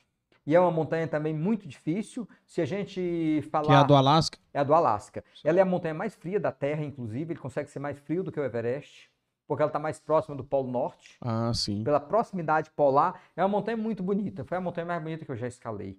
Você é uma montanha de logística complexa também. Você faz um voo super longo, você vai para o Alasca. Pra você ter uma ideia, o Alasca é o 38º território, The Last Frontier, né? A última fronteira Não, americana. é- Porque o Alasca foi comprado da Rússia, inclusive. é, Tem uma história bem sim. alguns documentos dizem que foi 7 milhões e 200 mil dólares, outros dizem que foi 5 milhões de dólares. Mas a gente sabe que foi uma merreca, né? Sim, mas até há hoje. cento e tantos anos atrás. Sim, mas até, mas aquele valor também não era É. muita coisa comparado com um lugar que tinha. Depois descobriu que tinha petróleo, É, pedras é. preciosas, o turismo, quanta coisa. Não é por acaso que até hoje os russos odeiam os americanos. Pesca, né, cara? Muito Pesca, forte. turismo, enfim. Mas o Alasca está depois do Canadá, cara. É um território É. isolado, não está na área É. continental é, americana. Então é uma expedição muito longa para chegar lá. Você chega lá é, é, em Anchorage, que é a maior cidade, não é a capital, a capital é Juneau, mas você chega em Anchorage, lá você tem que alugar um carro para ir te deixar em Talkeetna, é uma cidadezinha com 200 casinhas no meio da floresta. De lá você aluga um aviãozinho que, que decola de uma pista de asfalto normal e pousa esquiando no gelo. Você desce esse aviãozinho, o único contato que você vai ter com ele é através do telefone por satélite. Então não perca sua, seu carregador, não perca sua placa solar, porque senão você pode ficar isolado para sempre num lugar que não vão te resgatar. Caraca. E aí você diz para ele, olha, a previsão, é, minha expedição deve durar 18 dias, em média é isso, 18 dias pode chegar a 20. Então, possivelmente, daqui a 20 dias, dia tal, você vai nos, nos pegar. Mas a gente vai se falar uma semana antes, vai te, dar- te dar uma nova previsão e no- nos dois dias antes a gente avisa. Porque a gente tem que avisar para ele o dia que a gente vai chegar de volta, onde ele vai resgatar a gente, e ele também tem que nos dizer, bom, tudo bem, vocês vão chegar, mas as condições climáticas agora não estão deixando a gente voar, porque é um avião monomotor que voa entre montanhas numa região polar com muitas tempestades. E aí, muitas vezes, a expedição termina, você fica uma semana esperando o aviãozinho. Então, você tem que ter uma logística complexa, com muita comida, de sobra, para esperar, de repente, 7 a 10 dias só comendo e se hidratando, esperando esse avião chegar. E aí, eu tinha feito uma expedição, não tinha chegado no cume. E aí veio uma coisa curiosa. Na minha primeira expedição para o Denali, Hum. Denali, eu voltei na primeira expedição a 63 metros do cume. No Aconcagua eu tinha voltado a 262 metros do cume no primeiro ano. Quando escalei o maior vulcão da Terra, o Osso del Salado, eu voltei a 193 metros. Todos eu voltei lá e consegui chegar no cume. O Denali eu voltei a 63 metros. Para quem está nos assistindo em casa, para ter uma ideia de grandeza, 63 metros é um prédio de 15 andares, aproximadamente. 14, 15 andares é, é- é a altura. Então, esse desnível, e estava logo à frente do cume. E eu não tive condição de chegar no cume por conta de uma tempestade que entrou. Então, esse eu tenho um vídeo da tempestade, assim, horrível. A gente ficou, eu estava com mais três amigos, a gente se abraçando, tentando se aquecer, e todo mundo começando a congelar, congelar, esfriar muito, porque quando você está na montanha, você tem que estar se exercitando para aquecer. Quando Se você para, mexendo, né? tem que se mexer. Quando você para, você congela, literalmente. Então a gente, um amigo começou a não sentir mais a perna, outro não sentiu o braço, e aí, meu amigo, não tem mais como esperar. E a tempestade só piorando. Tivemos que dar meia volta, cara, olhando pro cume. Estava muito pertinho, cara. Era olhar assim, cara, quase eu vou tocar, cara. E voltar. Voltar e dizer assim, cara, a vida é mais importante. É. Para mim, eu sempre tive uma lei. Chegar no cume é opcional, mas eu voltar para casa são e salvo, para mim mesmo e para minha família, isso é o, isso é a meta número um. Depois, se eu puder chegar no cume, é a meta número dois. Mas a primeira é voltar vivo. A Cara- vida é boa pra caramba. E aí Com eu certeza. volto a 63 metros do cume. Eu tenho, se você, se você, olhar o vídeo, eu com o GPS na mão mostrando a altitude, você olhando a altitude no rumo. Cara, 63 metros só de desnível e era só um maré. Eu tinha escalado todas as paredes, toda a dificuldade eu tinha passado. Era uma caminhada só, mas não tinha jeito. Vai e a chance de tu não voltar era 50% praticamente. Isso era à noite, a Não, dia. mesmo. Inclusive é uma montanha que ela tem sol quase 24 horas. Como a gente escala ela no verão É, e está e tá próximo perto do Polo Norte, Norte. É- é- ela tem sol 21 horas por dia e as outras 3 horas que o sol se esconde, ela não consegue, nem escurece. Tem sempre Uhum. claridade. Você não usa lanterna, não há necessidade de usar lanterna nem um dia. É curioso é que para dormir tem que usar um tapa-olho, porque tem sempre muita claridade. Ah, é. Enfim, e aí eu volto em 2012 para o Denali para fazer uma nova expedição. E aí finalmente consegui chegar no cume com tranquilidade, porque é uma montanha bem perigosa. Várias pessoas que já chegaram ao cume do Everest foram escalar o Denali e não conseguiram. Disseram mais difícil que o Everest. É uma montanha muito perigosa, tem muitas gretas, tem várias paredes de gelo com avalanches. Perdi da primeira expedição que eu, na segunda expedição que eu fiz, a primeira morreram quatro pessoas na temporada, nos 14, nos 18 dias que eu estava na montanha. Na segunda morreram três japoneses que estavam acampados lá da minha barraca. Eu subi um dia para o acampamento seguinte, e no dia seguinte eles foram subir uma avalanche exatamente na parede que eu tinha escalado, veio uma avalanche e matou. Pegou quatro japoneses, três caíram dentro de uma greta e o gelo caiu, soterrou, nunca foi nem encontrado o corpo. Só um deles sobreviveu. Caralho. É uma montanha muito perigosa, é uma montanha traiçoeira. Demais, né? Mas é E- uma montanha muito bonita E também. me diz uma coisa, e como é o como é que era a tua parceria com a Danube aí, porque, bicho, tinha que ter... Cara, Danube passou... ou, ela, ou ela encarava assim, é bom porque eu tô de férias, né? 20, 30 dias de férias. Pois é, pior que não. Pior que não. Não é que dava para dizer que estava de férias, porque enquanto eu partia para uma expedição, a imprensa ficava em cima dela aqui. Primeiro, assim, que nós tínhamos negócio, ela quem tinha que tocar. Não tinha como eu dizer assim, ah, é. vou viajar, no máximo, como minha esposa, ela é gaúcha, né? Então, hum. a mãe dela quem vinha passar alguns dias com ela para ela não ficar só aqui. Sim, para ajudar aí, com os meninos. Pois né? é. E aí o que acontece? Eu viajava para a expedição, eu ficava tocando os negócios e eu entendo que atender a imprensa no meio de todo esse drama. Que o teu contato era com ela, direto. Meu contato sempre direto com ela e ela tinha contato com a imprensa. Alguns ela canais, era tua assessora de imprensa, é, mais ou menos. Não deixava de ser. Eu tinha uma assessora de imprensa oficial, mas as pessoas queriam muito conversar com ela também. Uhum. Então, alguns canais ela agendava, eu ligava direto, falava às vezes com várias TVs, eu falei ao vivo, direto ao Everest mas quase sempre eu mandava informação para ela e ela distribuía. Mandava para assessora de imprensa, a gente tinha uma aqui, outra no Rio de Janeiro, e aí eles disparavam para a imprensa que ia alimentando todos os canais. E sim, falando nisso aí na assessoria de imprensa, pô, tu foi em vários programas de TV nacional, né? Sim. Qual foram os programas que Tive tu foi? Fantástico, Jornal Nacional, Luciano Huck, Jô Soares duas vezes. Foi. Duas vezes batendo papo com o Jô, cara. Foi muito legal. Foi bacana? Foi. Como é que é? Eu gosto de conversar e com o Jô a conversa é boa, cara. Não é tenso. É. Claro, você chega nervoso. Imagina o Jô Soares, quando era o principal é. programa de entrevista do Brasil. Mas é um bate-papo bem gostoso. E como, e como é que foi aí teu, nessas entrevistas aí? Tu foi depois de qual missão dessas aqui? Como é que era? Eu fui depois do primeiro Everest, quando teve a primeira tragédia em 2014. É, eu recebi o convite para ir para o Jô. Em 2015, a tragédia se repetiu, que foi a segunda maior novamente, a, primeira, a maior tragédia se repetiu. Novamente eu tive lá com ele. Foi. E tu teve no Fantástico também? Fantástico algumas vezes. No Luciano Huck. Luciano Huck. No Faustão, não? Não, Faustão não. Luciano Huck algumas vezes, Jornal do Meio Dia, é, Bom Dia Brasil, enfim, todos os canais, assim, os principais a gente teve algumas vezes. Porque tu, na, naquela época, só tinha tu, né? No... Alguém, algum outro brasileiro escalou os sete cumes depois? Nós tivemos. Hoje nós somos oito brasileiros que já concluíram os sete cumes. Eu terminei sendo o quinto a terminar. Quando ah. eu comecei, alguns brasileiros já estavam com o projeto em andamento. E aí, até que eu concluísse, quatro terminaram. Eu sou o quinto brasileiro e décimo primeiro sul-americano a fazer os sete cumes. Ah, é? Legal. Bacana. E o primeiro do Nordeste ou não? Primeiro do Norte, Nordeste e Centro-Oeste. É. Só tínhamos. É, Os quatro um, eram do só sul, tem um sudeste. do sul Um e do sul. mais três de São Paulo, paulistas. Ah, é? É. Outra coisa, né? E sim, tu falou também, tu teve uma aventura na Antártica, cara. Na Antártida, a maior montanha da Antártida, que é o Vinson. Quanto- quan- Quantos metros de altura? O, o- é uma montanha de 4.900 metros de altitude. Cara, eu nem mas sabia que tinha uma montanha tão alta. né? tem, mas o maior desafio não é a altitude da montanha, são as condições climáticas. Não, pra chegar no, no Para pé da primeiro montanha. chegar na Antártida já é uma aventura, É, né? Imagina. A Antártida é um continente isolado, não tem moradores, né? Tu foi pra, pra Argentina lá, pra, Você, eu fui para o Chile, pro Chile, né? Chile. E aí de lá a gente pega um voo fretado num cargueiro russo, Ilyush 76. É um cargueiro adaptado, metade dele Mas é não era da russo, não. Mesmo. russo, russo, russo. Não, pra exército russo? O exército russo. Ele é. Ele, tem uma que- base não, russa na Não, Antártica veja bem, também? ele é um cargueiro russo Ah, que está mas- para uso comercial. Então Uso as comercial, empresas ok. americanas e, e europeias fazem um, um- um pool, né? elas se juntam e contratam Contrata. ele só para levar os alpinistas.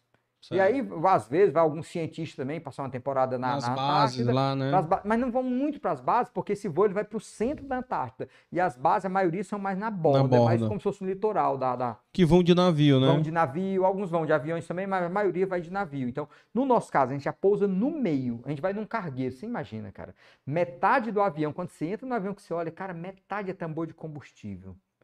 E a outra metade é gente. Deu vontade de acender, Não. acender um cigarro, não? Não tem janela o avião, cara. Aquele, aquele troço fechado. Cheiro. Quem tiver claustrofobia, o cheiro de Caramba. bagagem, caramba, meu. Deve ser foi uma bem experiência legal. maluca. E assim, um- imagina aquele avião daquele tamanho, procura depois, é um quadrimotor, o Ilyusha 76, e um detalhe, ele decola de Punta Arenas, no Chile, e vai pousar na Antártida. Ele, além de levar metade da carga, é combustível que tem dentro dele, ele também vai com os tanques cheios, porque ele tem que ir com combustível para ir e para voltar. Ele não tem tanque, não tem posto Não tem posto lá. para abastecer E onde é que ele desce lá? Tem uma pista, um uma aeroporto? pista no meio do gelo. ele decola do asfalto e pousa no gelo, cara. É E tem uma, impressionante. uma- um vilarejo lá? Nada, coisa? absolutamente nada, no meio do Do nada absoluto. O que acontece? Alguém vai antes em aviãozinhos pequenos, pousa lá e vai demarcar com alguma coisa para marcar uma- um sinal de uma pista com várias bandeirolas escuras, porque com o branco da neve você perde a noção de profundidade, É. você não sabe a altura, se tem algo na frente, do lado. Hum. Então, eles vão lá fazer uma limpeza, tirar blocos de gelo maiores, deixar aplanar a pista. Já leva um pequeno tratorzinho que faz todo esse trabalho. A pista tem em torno de 15 quilômetros, enquanto você vê uma pista normal de um Boeing, tem 2 quilômetros, 2,5, raramente 3, 3,5. Ela tem que ter 15, porque ela não consegue, ele não pode frear no gelo, né? O gelo é tão liso quanto um vidro. Então, assim, Hum. quando ele encosta, ele tem que parar meio que por inércia, tem que esperar, quase não acaba, não para mais. Caraca. E aí de lá a gente 15 pega quilômetros. a gente pega mais um aviãozinho pequeno que vai já decola esquiando no gelo e pousa esquiando no gelo, que vai nos levar para a base da montanha, onde a gente começa a puxar trenó no gelo mais alguns dias para chegar na base da montanha. É uma experiência muito isolado. E de todas elas, E aí não era mais frio, não? É não, por incrível que pareça, não é mais frio. Tem as condições climáticas mais adversas por conta do vento. O vento na Antártida tem umas rajadas de vento assim terríveis, cara, terríveis. Hum. É, rajada de vento, pra você ter uma ideia, eu estava em Punta Arenas dois dias antes, dois, três dias antes de, de decolar para a Antártida, e aí a gente foi fazer um passeio num parque. E chegando lá, quando chegamos lá, estava todo mundo olhando para um jornal. Na recepção do parque, desse parque lá, um avião, tinha um, tava um jornal que tinha um ônibus deitado. Eu, sem entender aquele ônibus virado, aquele ônibus foi virado só por ação do vento. Ele estava estacionado na entrada do parque e só a rajada de vento deitou o ônibus. Caraca. E eu fiquei imaginando, de cara, uma rajada de vento como essa, pega um ser humano qualquer, pesando Leva. 70, 80 quilos, você sai com uma folha seca no vento, cara. Você não Hum. volta mais. Então, as condições climáticas da Antártida são as mais violentas. Tem umas mudanças de clima. Se você, lem- eh, se você procurar, você vai ver que alguns anos atrás, eu acho que uns 4, 3, 4 anos atrás, o fundador da North Face morreu num passeio que ele estava fazendo lá naquela região de Punta Arenas, num lago, no caiaque. E vieram essas rajadas de vento muito fortes, tiveram ondas tão grandes que virou e o cara terminou morrendo lá. Caraca. Uma história assim bem triste, um cara que era um grande preservacionista, o cara comprou grandes extensões de terra aqui na Patagônia para preservar. Então assim, um cara, além de fabricante de equipamento de aventura, era um cara que investia todos os seus recursos para preservar alguns parques privados. Infelizmente teve um fim dessa forma. Uhum. Tu ia falando aí das sete, por incrível que pareça, das sete montanhas, dos sete cumes, qual é o que... É a que tem um clima mais adverso. Ah, é. De lá, né? É. A Antártida, a- o do Alasca, o Denali é mais frio, mas é bem, Uhum. é frio, absolutamente frio, mas não, não tem uma mudança tão brusca quanto tem na Antártida. Porque tem a sensação térmica, né, cara? Também tem... Ah, sim, com- sim. com- Porque você pode pegar uma temperatura e ter uma sensação térmica diferente. É. Aí você pega alguém, um leigo, e pergunta assim: o que é sensação térmica? Eu vou te falar o seguinte: vai à praia do futuro, numa praia qualquer, num dia quente, pega o verão. Você vai naquela praia que você chega lá, cara, você tá pingando mesmo. Basta você entrar numa sombra e você começar a se molhar e vir uma rajada de vento que você vai sentir frio. É. Mas está quente, a temperatura pode estar 30, 35 graus. Se você estiver molhado e começar a entrar uma rajada de vento, você vai começar a perceber se a sensação térmica é, é de bastante frio. É. Então, É. isso é a sensação térmica. É porque, é, sei lá, né, na Antártica ou no Alasca aí, o que que tu deve ter tido, sei lá, pegou menos 30 graus e sensação térmica era menos 70, menos Na 60, Antártida, eu menos peguei 50. 42 abaixo de zero, mas eu não sei precisar a sensação. Ah. Eu tive sorte, relativamente boa a- a- as condições climáticas quando eu estava lá. teve 42 nenhuma. abaixo de zero? Pois é, mas Tava tem bom, vento. né? Mas tem vento. Até aí, por incrível que pareça, é bom. É melhor Ah, 42 sem vento, né? abaixo de zero sem vento que pegar 10 ou 15 abaixo de zero com muito vento. É. Então, como não tinha vento, estava legal. Já no cume do Everest, eu peguei 54 abaixo de zero, com uma sensação térmica de aproximadamente 75 abaixo de zero, por conta de uma rajada de vento. Caraca. No meu vídeo no cume do Everest, você vê o vento entrando, entrando, assim, foi difícil eh, gravar Entrando um vídeo mais barraca, longo. Não, é? não é barraca. Você está no cume, você não leva No barraca para o cume. Sim, sim. Na hora que eu cheguei no cume, que eu peguei câmera, eu fui fazer fotos, vídeos, eh, aí começou a entrar vento e mais vento, assim, rapidinho você vai congelando. Ah, porque tu tira a... Tem que tirar as luvas, são várias Uhum. camadas, mas você tira, quando você tira de fora, meu amigo, aí começa a... Começa a ficar rápido. roxinho. Ah, você nem, nem, você nem deixa a mão exposta, mas só com uma camada ou duas de, de luva, você começa a congelar a mão rápido. Caraca. Pra você ter uma ideia, num local desse, Se você tivesse uma garrafa térmica com água quente e você jogar ela assim a um metro de altura, você jogar aqui, não vai cair água, vai cair Gelo. pedacinhos de gelo. Uma farinha, É. mas ela vai transformar numa farinhazinha Farinha. e vai cair. Mas não cai água no chão. E, e tu falou aí da, da- que não, não era barraca. Quando é assim, que como tu falou que são muitos dias, tem algum dia assim que é o último dia que tu dorme de barraca. De lá pra cima não De- tem, não tem mais barraca. Não tem mais. Por exemplo, você imagine o Everest. A partir do campo base, você tem quatro acampamentos avançados. É Certo. como se, imagine a minha mão, aqui é o primeiro acampamento avançado, segundo avançado, terceiro avançado e quarto e o último acampamento. Aqui é o cume. Daqui para o cume eu não tenho por que levar mais barraca, é só peso. Então eu Certo. já calculo que esse último acampamento é possível que eu saia dele, vá até o cume e retorne para ele. No mesmo dia. No mesmo dia. Certo. Por isso que o Everest, você escala o Everest à noite. Nós saímos para o cume do Everest normalmente 11 da noite, 11 e meia, no máximo meia-noite. Para você chegar no cume, o ideal é que você chegue até. O aceitável é até meio-dia. Bom você chegar até 10 horas da manhã. Eu cheguei 8 e 15. Foi Isso é mesmo. o ideal. Então, assim, como eu saí muito cedo, aí você pergunta, porra, mas que maluquice. É sim. É, mas é o melhor que tem. Por quê? Se tiver algum imprevisto, eu não estiver muito bem, enquanto eu estou subindo, eu subo com a luz da lanterna que está no capacete. Então eu vou escalando no escuro mesmo, só com a luz da lanterna.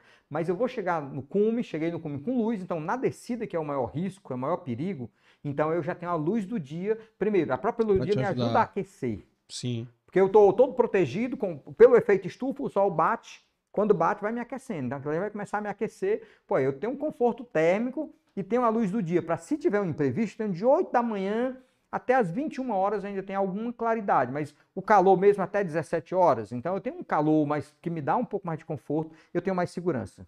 Entendi. A grande tragédia e, e um- a terceira maior tragédia, que até então tinha sido a maior tragédia do Everest, em 96, quando um ano que morreram 14 pessoas, é, nesse ano, o que, que aconteceu? Até aquele ano era aceitável, os técnicos, os entendidos, os especialistas, não, dá para chegar no cume até 14 horas. Até duas da tarde dá para chegar no cume, dá para você voltar ainda com segurança. Não era, já estava errado. Mas naquele tempo ali, naquele ano, algumas pessoas foram chegar no cume depois de 16 horas, 16 e 15, 16 e 20, tinha alguém chegando no cume. Cara, vai anoitecer, já está esfriando. Ou seja, tu passou a noite, tu passou o dia escalando e vai descer no escuro. É horrível isso. Por isso que tiveram tantas mortes, né? foram uma série de erros. Então, quanto mais cedo você puder sair da noite, mais conforto e mais segurança você vai ter na descida. Essas mortes, então, elas não foram de, de uma Tragédia, avalanche, de não, uma tragédia. Foi negligência. Negligência. Todas. Quando a gente estuda elas, antes de ir para o Everest, eu tinha estudado, eu trabalho com planejamento e gestão de risco. Então, é, é, eu tinha que usar isso para mim. Então, comecei a estudar. Eu disse, cara, por que, que as pessoas morrem no Everest? Quando eu fiz a minha primeira expedição em 2014, eu fui fazer um estudo nos últimos 11 anos. Quantas mortes teve cada ano? Onde é que essas pessoas morreram? Em que altitude? É, é, qual era a idade da pessoa? Que experiência anterior ela tinha? Ela estava fazendo uma expedição só? Ela tinha um guia? Esse guia era experiente? Qual foi a época do ano que ela estava lá? Então, eu tinha que entender o que, que leva à morte. É como quem abre um negócio. O que, que, dá, o que, que traz né, é, sucesso para um negócio? Não basta eu ter o melhor produto, eu tenho que estar no mercado correto. Não adianta eu ir agora para um país, para a África, um país bem pobre, dizer vou vender Ferrari lá, uma Ferrari de 2 milhões, eu vou vender lá por 500 mil reais. 500 mil reais. Não adianta, cara, eu estou num país pobre, não tem como. Se eu cobrar 10% do valor dela, não tem quem pague lá. Então eu tenho que estar com o produto certo, no local certo, na época certa. Então eu precisava entender muito bem de Everest para poder eu ir e voltar com. Por isso que eu não aceito quando as pessoas falam de sorte. Nada é sorte. Ou a não ser que você aceite que sorte é é o conjunto da preparação com a oportunidade. Quando você se prepara, tanto é que eu digo, eu quero ver alguém fora de forma ter a sorte de chegar no cume do Everest. Me mostra alguém que, ah, eu estava obeso, cheguei no cume do Everest. Eu estava sem saúde, eu cheguei no Everest. Eu estava sem condicionamento, magricela, sem músculo, eu cheguei no cume do Everest. Não existe isso. Uhum. Não existe isso. Não tem esse sucesso. Você tem que estar preparado com unhas e dentes. E ainda assim, tem muita gente que está preparado 90%, vai lá e não volta. Ele fica na montanha. Infelizmente, a, a montanha está cheia de gente motivada. O Everest é o, é o maior cemitério de motivados. Um monte de gente estava motivada, mas não estava preparada para ele. E aí ficaram lá. Caraca. E como é, conta aí como é que é mais ou menos essa preparação aí para fazer essas aventuras? Tanto Bom, alimentação, física, psicológica, como é que é feito? Bom, assim? primeiro, eu já escalava, antes de começar a escalar gelo, eu já escalava rocha em Quixadá. Então, na galinha choca. Na galinha choca. Comecei a escalar na galinha choca. Então, fazer um nó, montar uma barraca, é, é, fazer um acampamento, acender um fogareiro, tudo isso eu já tinha um certo conhecimento, eu entendia um pouco de tudo isso. Mas eu tive que começar a estudar fisiologia, eu tive que começar. Eu estudei tanto fisiologia que às vezes eu falava tempo pro meu médico, ele perguntava onde você escutou isso? Eu disse, foi no livro tal. Disse, onde é que você viu isso? Você pode para eu levava o livro para o médico. Tanto eu estudei para eu poder me conhecer melhor o que, que ia acontecer na montanha. Tive que estudar nutrição. E aí eu vou estudando, estudando. E aí comecei a escalar. Aí o que, que eu fiz? Primeiro, começar a escalar montanhas que tem um investimento financeiro menor, um risco menor. Não dava para começar por Everest, tinha que começar por aquelas que tinham um risco menor. Sim, Vou claro. me preparando. Depois, quando eu voltava para o Brasil para começar a preparação de uma nova, eu chegava para o meu educador físico, para o meu nutricionista, para o meu fisioterapeuta, para o meu médico, conversava um a um e disse: olha, o que, que eu sofri na montanha? Eu senti isso, eu não tinha vontade de comer, doía as costas, doía coluna, doía joelho. E aí, esse, agora, o que, que eu devo fazer com isso, doutor? Doutor, doutor, ia conversando com toda a minha equipe, eu tinha nutricionista, fisioterapeuta, uhum. educador físico, enfim, todos eles, e cada um ia ter que me trazer uma solução. Aí eu chegava para o cara e dizia, quando eu estou escalando, diferente de escalar rocha, você põe a mão na rocha, você vai erguer o teu, teu corpo, muitas vezes com a ponta de um dedo, dois ou três dedos aqui. Quando você escala gelo, é diferente. Eu fecho a mão para segurar uma piqueta que eu vou bater no gelo. Então eu tenho que segurar, eu seguro com a mão fechada. E são músculos diferentes. Se eu seguro aqui com esses dedos, ou se é. eu seguro com a mão fechada. Eu tinha que dizer isso para o meu educador físico para ele poder criar exercícios para fortalecer aquela musculatura. A, a lombar, o joelho, o coxa. Então eu dizia para eles o que era o meu, meu, meu problema, meu desafio, e eles me traziam a solução. Então, assim, foi um trabalho feito por equipe. Muitas vezes as pessoas acham, ah, o Rose é o cara que escalou o Everest só. Não escalei só, não, cara. Eu acho que eu tive a maestria de botar brilho no olho em dois médicos que abraçaram esse projeto para valer, nutricionista, educador físico, depois vieram os patrocinadores. então, assim, Marcos Strozzi, meu grande amigo, colega de aventura, foi um cara que abraçou isso para valer. O, o Davi, educador físico. Então, assim, foram pessoas que não fizeram por o salário. Eles não estavam ali por o dinheiro que eles ganhavam, não. Pela eles causa. estiveram ali por a causa, cara. É. Sabe o que é estar por a causa? Depois, assim como vieram os patrocinadores, meus apoiadores, que na verdade eu nunca tive um patrocinador absoluto, porque eu sempre banquei uma boa parte. Eu não sou atleta profissional. Eu tenho outros negócios. Então, a escalada era um sonho pessoal. Nunca me dediquei profissionalmente à escalada. Mas, por conta do tamanho do desafio, eu tive que dedicar-me de tal forma a fazer melhor do que um profissional. Eu não podia hum. fazer meia boca para poder ir para o Everest e voltar vivo, não dá para. Você não tem sorte de escalar o Everest três vezes e voltar vivo, principalmente passando por as duas maiores tragédias, só porque você tem sorte, não. É porque você está preparado, com unhas e dentes, para sobreviver nas piores circunstâncias. Porque se você não tiver, você não volta. Conta aí como é que foi os detalhes das tragédias que tu estava lá. Bom, o Everest foram três capítulos, né? 2014, primeira expedição, saio do Brasil, tinha escalado dos sete cumes, já tinha escalado seis, tudo lindo, era o último. Era o último, era para fechar, era a cereja do bolo. Vou lá para tirar foto no cume do Everest, terminar o projeto e voltar para casa. E agora, agora se eu cuidar da minha vida. Chapéu de vaqueiro. Botar o meu chapéuzinho de vaqueiro lá na cabeça e dizer, voltar para minha família. Tinha prometido para a família que eu passaria dois anos de vida normal, sem ir para as montanhas, sem me afastar tanto tempo, porque uma expedição do Everest dura 70 dias. Caraca. São mais de dois meses. Eu saio daqui no final de março, passa abril, maio, só chego aqui de volta no começo de junho. Para você ter uma ideia, eu saio normalmente 28, 29 de março e só chego 5, 6, 7 de junho.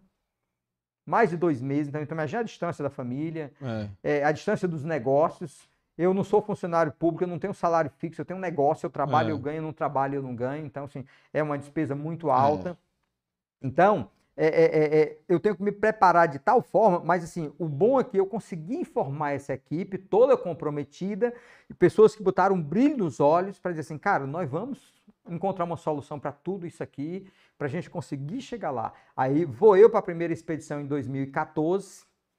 Quando chego lá, já tinha feito algumas subidas e descidas de aclimatação a partir do campo base, já estamos a 5.500 metros de altitude. Só para a gente ter uma ideia de grandeza, o ponto mais alto do território cearense, lá na minha terrinha, tem 1.154 metros só.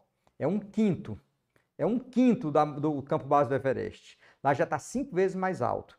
O, o ponto culminante do território brasileiro, o Pico da Neblina, só tem 2.994 metros. Tu já foi lá? Não. Pois lá é, mais, é, quase o dobro do ponto culminante do território brasileiro. Então já está muito alto, com pouco oxigênio. Já tinha feito duas subidas de aclimatação e um dia que a gente já, os nossos guias já estavam subindo para armar o acampamento, o primeiro acampamento avançado, e a gente subiria no dia seguinte. E eu tive na porta de subir junto com eles naquele dia, 18 de abril de 2014. Hum. E aí no dia 17 eu pensei em conversar com o meu guia, com o Gerrit, que é um americano, e dizer, Gerrit, eu estou bem condicionado, estou bem treinado, estou me sentindo muito bem, eu gostaria de ir com os guias, já hoje dormir lá. Mas eu achei, pô, a gente está num grupo, e aí de repente eu vou me separar. E eu terminei me segurando e não fui. E os caras sobem para montar o nosso acampamento. E aí veio a avalanche, que deixou 16 mortos e mais de 50 feridos. E a gente ficou no acampamento olhando assim do lado, a 500 metros. 500 avalanche. metros de distância. Assim, vários filmando a avalanche que veio assim até o acampamento. A fumaça da avalanche veio até o acampamento. Caraca. E aí depois vem aquela grande dúvida. E aí, o que, que aconteceu? Quando chegam os primeiros embaixo, diz, olha, morreu muita gente. Naquele dia, mais de 100 pessoas tinham subido para o Everest. Então, era possível que tivesse 100 pessoas, 50 mortos. Então, nós tivemos 16 mortos e mais de 50 feridos, cara, ali. E, aí como depois, é que é o socorro deles? No campo base, na face sul, que eu estava escalando, tem helicóptero, quase sempre tem um helicóptero pousado lá. Então, para quem tem seguro internacional, esse helicóptero, quando é possível, quando as condições climáticas permitem, sobrevoa e faz algum resgate. Então, infelizmente, sim, não fez muita coisa. Resgatou alguns vivos, ainda alguns sobreviventes, é, os que estavam graves, mas ainda com vida, e depois começou a trazer cadáveres, cara, empilhar cadáveres do lado da minha barraca. Isso foi uma dor grande, Caramba. cara, uma dor grande. Eu olhar e ver colegas meus, da minha expedição, perdi três colegas da minha expedição. No dia anterior tínhamos feito um puja, que é uma solenidade budista, onde se pede uma benção aos deuses da montanha para a gente escalar, e aí, de repente, o cara subiu, a gente tem um abraço, desejando boa sorte, e aí de repente eu vejo o cara descendo, o cara congelado, a mochila presa no corpo, porque ele morreu lá quando a avalanche veio, que matou o cara, congelou o corpo, ninguém conseguiu arrancar sequer a mochila das costas dele. E o helicóptero trazendo o cara e botando ali, cara, isso dói pra caramba. Doeu uhum. muito.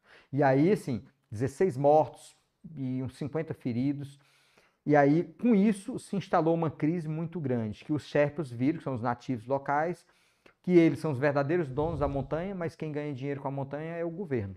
O governo cobrava naquela época, hoje é mais, mas cobrava 11 mil dólares por ingresso para você tentar escalar a montanha. 11 mil dólares. Caraca. É só o ingresso que você paga para o Estado, para você ter o direito de chegar no campo base para fazer uma tentativa de escalada. É muita For, grana, né? Fora guia, fora tudo. Fora guia, não, isso é só para o governo. Só o governo. Não estou falando de guia, não estou falando ingresso, de comida, ingresso, equipamento, ingresso, é só o ingresso, para tentar escalar o Everest. Só a licença que não inclui nada, absolutamente nada. E aí uhum. eles começaram a cobrar do governo que eles estavam, eles eram principais, as principais vítimas e o governo lá também não tem uma escola na base do Everest, não tem estrada, não tem nada. A gente chega no campo base do Everest ou de helicóptero ou caminhando. Você caminha sete dias. Do lugar onde pousa um avião ou um helicóptero, você caminha sete dias para chegar no campo base do Everest. Se você fizer, é para valer mesmo. E eles ficam numa situação totalmente desvalida. E eles começaram a cobrar do governo, e existiu ameaça, inclusive, de terrorismo. Eles ameaçaram explodir o campo base do Everest com bombas se o governo não se comprometesse a construir um hospital, construir um memorial para os Sherpas mortos. Enfim, foi uma tragédia. Resumindo, todas as expedições foram canceladas compulsoriamente. O governo quem cancelou todas as expedições. E aí todo mundo volta para o Brasil sem conseguir chegar no cume. E devolveu o dinheiro? Absolutamente ninguém. Mas existia uma pressão muito grande internacional. O que ele concedeu, pelo menos ele concedeu a licença do ano anterior, valeu para o segundo ano. Ah, a única tá. economia que eu tive, não paguei novamente os 11 mil dólares. Isso foi uma coisa relativamente 2015, aliviou. Em 2015, quando eu voltei para a segunda expedição, eu não paguei a licença. A licença de 2014 valeu para 2015. Ok. Entendi. Voltamos em 2015 para uma nova expedição. 2015, começa tudo de novo. Chega no campo base, faz um puja, faz um ciclo de aclimatação, segundo ciclo de aclimatação, e aí a gente sobe. 25 de abril de 2015, a gente sobe para chegar no segundo acampamento avançado. Quando a gente está entre o primeiro e o segundo acampamento avançado, eu já estava a 6.400 metros de altitude. Aí, meu amigo, a gente começou a sentir a terra tremer, a terra tremer e vibrar, mas vibrava tanto, a gente estava numa plataforma de gelo enorme, que ela vibrava, a gente tinha medo que ela se quebrasse e a gente caísse em alguma no fenda, meio. alguma coisa. Eu lembro todo mundo pensou abrir as pernas e tentar se equilibrar, porque balançava muito. Cara, a gente não entendia. Começou uma avalanche de um lado, uma avalanche do outro, mais uma avalanche e outra avalanche, aquelas avalanches. E a gente sem entender nada. Por que tanta avalanche acontecendo isso aqui tremendo? Eu, só depois eu fui entender que o que a gente estava passando, nós estávamos no meio de um terremoto. Foi o maior terremoto da Ásia nos últimos 85 anos. Esse terremoto deixou mais de 10 mil mortos só no Nepal. E no campo base do Everest, não matou, por incrível que pareça, não matou ninguém. Nós estávamos num vale onde as avalanches vinham de um lado e vinham do outro, se cruzavam e a gente ficou entre duas avalanches e ninguém morreu. É no campo base, uma avalanche desceu e saiu varrendo o campo base, deixou 19 mortos, cara. Caraca. Minha médica, perdi minha médica, perdi alguns colegas. E o meu filho mais velho, o Davi, tinha ido comigo para o campo base. Ele ia ficar no campo base durante toda a expedição.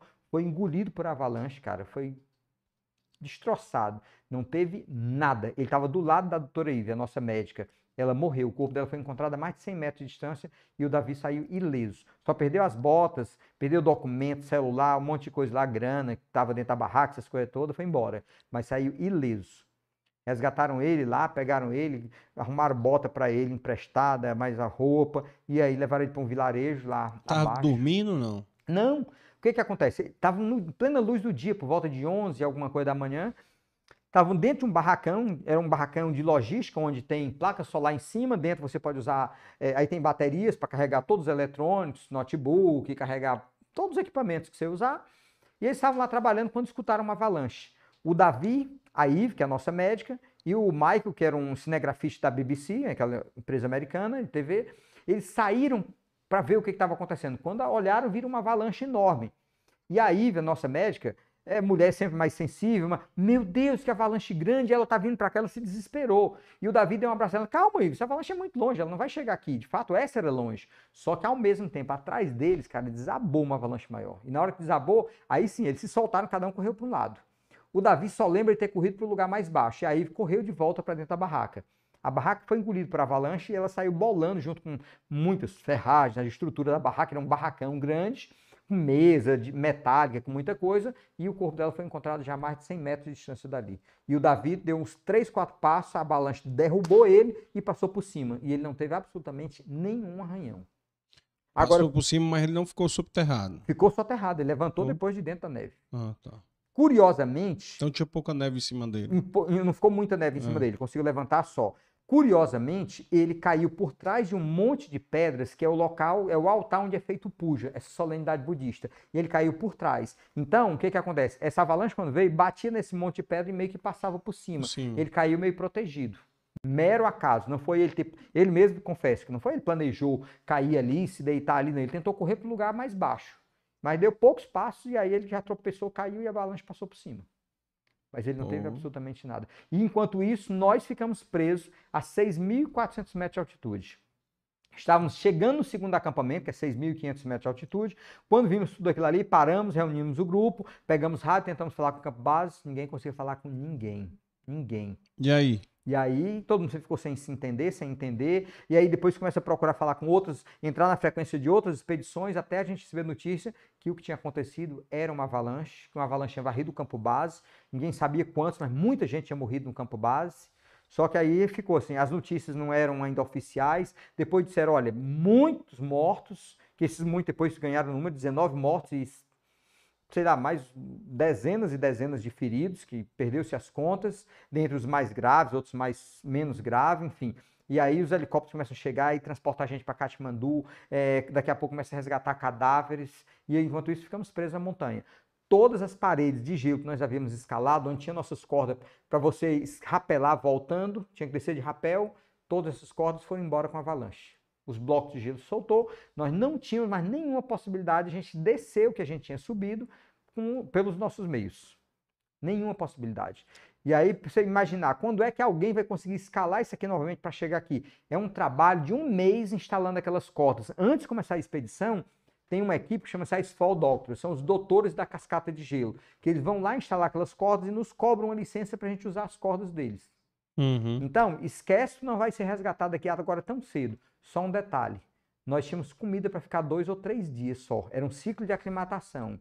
E a gente não tinha possibilidade de esperar que alguém subisse aquilo ali em menos de 15 ou 20 dias. E como é que fizeram?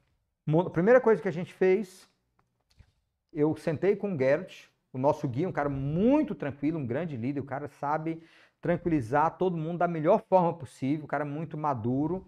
E eu me juntei a ele e disse: olha, Gert, eu acho que a gente precisa, primeiro, ter um plano. E ter um plano também com a comida, porque se a gente brincar aqui e comer mais, daqui a três dias a gente não tem comida. Aí ele pediu para que eu fizesse o inventário da comida, para juntar lá, ver o que, que tinha e começar a racionar aquilo ali para. Eh, todo mundo concordou, vamos fazer o seguinte: vamos reduzir a porção que foi feita ontem Hoje vai ser feito metade da porção. Ele não, ele não quis dar um choque maior, ele quem sugeriu. Ele disse: olha, vamos começar a reduzir para metade, depois a gente vê se reduz mais, mas reduzindo para metade. Cara, por incrível que pareça, a gente comeu, todo mundo comeu bem, sobrou comida. A gente pode reduzir mais ainda. Passa um dia, passa dois, sem condições de um helicóptero chegar lá também para resgatar, porque as condições climáticas estavam horríveis. Horrível. Tempo fechado. No terceiro dia, o tempo abriu e aí começaram os helicópteros a voar até o o, o, até a cascata de gelo, a 6 mil metros de altitude, começar a resgatar as pessoas. Aí vem outro plano. Começa a resgatar primeiro mulheres, depois os mais idosos, pessoas com mais idade, para depois chegar até os mais jovens. E vocês eram quantos lá? No, acima da cascata de gelo tinha em torno de 200 pessoas. Porque para cada estrangeiro, numa expedição dessa, numa temporada, normalmente você tem 300 estrangeiros escalando pela face sul do Nepal. Uhum. E se tem 300 estrangeiros, você tem pelo menos pelo menos 300 guias nepaleses também ali. Então isso dá um universo de 600 pessoas. Oh. Então naquele momento tinha mais de 200 pessoas ali para resgatar. E aí dois helicópteros começaram subindo. Ele subia a cascata de gelo, resgatava duas pessoas, trazia para baixo, subia novamente, pegava duas pessoas. É uma. É, você tem um curioso que. Era, a... na, era no quê? Na, numa cordinha? Não, porque ele não, ele não conseguia não pousava. Não ele pousava. chegava lá e ficava dançando, levitando uhum. aqui a um metro do chão, e só fazia dar o sinal, alguém controlava, e duas pessoas corriam e entravam nele, ele, ele balançando, você ficava dentro. O helicóptero arranca todo o revestimento, só tem a cadeira do piloto e mais nada. Então você entra e se joga naquele monte de ferro, Fica aquelas ferragens, segura de um lado aqui e do outro, que é onde você puder agarrar, e aí ele, dá, ele desce de bico, assim, até o campo base. A gente levou oito horas e meia e foi uma escalada muito rápida para sair do campo base até a cascata de gelo onde ele nos resgatou. Ele faz isso de volta em três minutos e meio. Aquelas nossas oito horas de escalada, ah, aquelas paredes, ele desce. Eu acho que ele sobe em 10 minutos, aproximadamente 10, 12 minutos, não sei se mais um pouco. E a descida ele faz em 3 minutos e meio, ele chega de volta. Nem toca também o chão, ele chega, fica levitando aqui a um metro do chão, você uhum. pula, ele já retorna para ir pegar mais dois. E aí foram um dia e meio resgatando pessoas para conseguir trazer todo mundo para o campo base. Bagagem, esquece bagagem, agora é vida, é a tua vida. É te pegar, não tem história de pegar, ah, eu tô com muita bagagem, um é. mochilão, é. não. É você. Quer sobreviver? Desce, não. É sobrevivência, ah. não é mais pegar teus pertences, é trazer só a tua vida. E até então tu não sabia a mínima ideia do, do teu filho. Cara, aí o detalhe. Fizemos um plano de gestão de risco. Primeira coisa, nós tínhamos um telefone por satélite. Mas se todo mundo fosse ficar usando, em pouco tempo a gente ia acabar a bateria. Então, o que que fez? Combinamos que cada um podia ligar para casa, fazer uma ligação. A partir do segundo dia, ninguém mais ligava. Ia ser feita uma ligação para o escritório da empresa que nós contratamos, que é em Seattle, nos Estados Unidos, e essa empresa é que ia entrar em contato com todas as famílias, dando a notícia, dando um boletim como é que nós estávamos. Mas não tinha como ficar usando. E aí eu falei com a Danube há algum minuto e meio aproximadamente, e o Davi lá do, do, de onde ele foi resgatado, ele já estava em Gorakchep, a 5.100 metros de altitude. De lá ele também conseguiu um telefone por satélite que emprestaram para ele e ele ligou para o Brasil. Ele estava lá e, inclusive, alguém ofereceu uma carona de helicóptero. Tinha um, um francês, o Davi tinha morado na, na, na, Bélgica, ele fala bem francês. E ele conheceu um francês, fez amizade com um cara. O Davi é que mora em Dubai? O Davi é que hoje mora em Dubai. Então, o Davi fez amizade com esse francês e o cara foi resgatado, estava lá, e aí começou a conversar com ele. Disse, ah, cara, eu, meu o helicóptero vem me resgatar, o meu seguro me banca isso. Eu vou no helicóptero, eu posso levar quem eu quiser. Quer ir comigo para Katmandu? O Davi, não, cara, eu te agradeço, mas meu pai está aqui, eu não sei. Ele não tinha notícia minha, não sabia se eu estava vivo, morto, como é que estava. Uhum. Eu só uhum. saio daqui quando eu tiver notícia do meu pai. Enfim, ele não quis sair.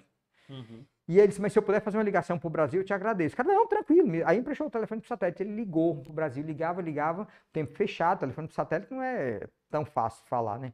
Não conseguiu falar. Ele disse, não, deixa eu mandar pelo menos mensagem de texto. Ele mandou a mensagem de texto. A mensagem de texto não saiu na hora. Mas depois o cara decolou, estava chegando em Katmandu, que o tempo aberto, a mensagem de texto saiu. Foi a única notícia do Davi, dizendo, eu estou vivo, estou em, é, em Gorakchep, a 5.100 e poucos metros de altitude e tal. Dando a notícia dele, e eu também tive um minuto e meio de contato com a Danube. Foi toda a conversa que a gente teve com o Brasil. E os outros três dias foi só pesadelo. A família aqui, Danube acordar de manhã com quatro TVs batendo na porta do condomínio querendo entrevistá-la, perguntando, o cara perguntando, e aí, você acha que seu marido volta vivo ainda aqui? Imagina E só. filho? E o Davi, o Davi Mas não é filho aí. da Danube, ele é filho do primeiro Ah, filho da casamento. primeira. Não, e na verdade, quando tu falou do, do- dele ter ligado, dele ter mandado a mensagem, Sim. ela já te deu a notícia que ele tava vivo.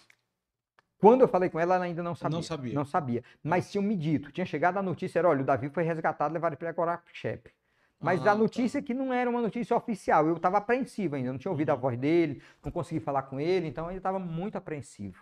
Entendi. Mas enfim, ele estava bem. Eu é que estava numa Ah, situação então de risco maior. Ele que não sabia de ti também. Mas, mas também deram a notícia para ele a mesma coisa, só que ele ficou duvidando. Cara, não falei com meu pai, eu queria ouvir. Mas não, teu pai tá bem, tá tranquilo lá, só esperando um, um momento de clima melhor para um helicóptero poder resgatá-lo.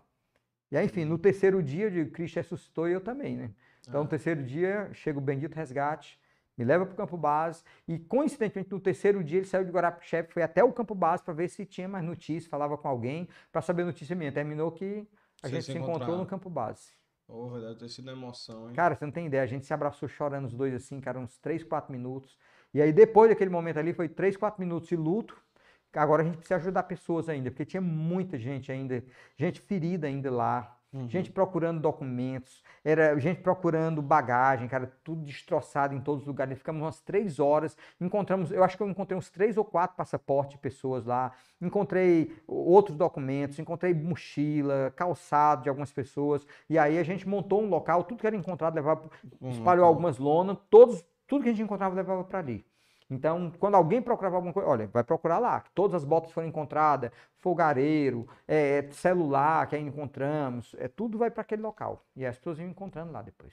Cara, eu ia te perguntar isso, tinha um- me lembrado no começo, é, quando tu falou da preparação, Rosier, tu fez algum curso de primeiros socorros, alguma coisa nesse sentido, pra tu fazer uma necessidade, tu fazer um, um curativo em ti ou Sim, alguma isso aí eu coisa já tinha assim? feito. Como eu trabalho já com turismo de aventura há algum tempo, eu já conhecia alguma técnica básica, eu sabia.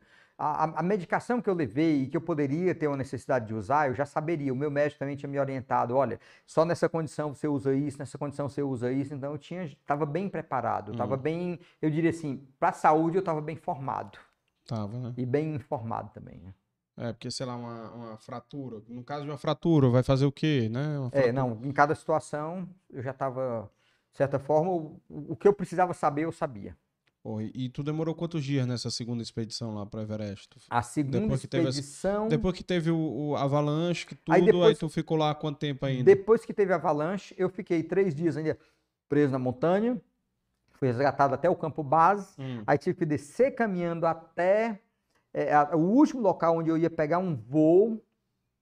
Desse voo, eu pegava um voo para Katmandu e chegando em Katmandu, eu fiquei esperando. Foi minha bagagem, que foi toda lá no campo base do Everest. E a prioridade não era levar bagagem, a prioridade era levar gente. Tinha muita Aham. gente ferida. E aí eu fiquei ainda um tempão, assim, aí congestionou tudo. Porque o que.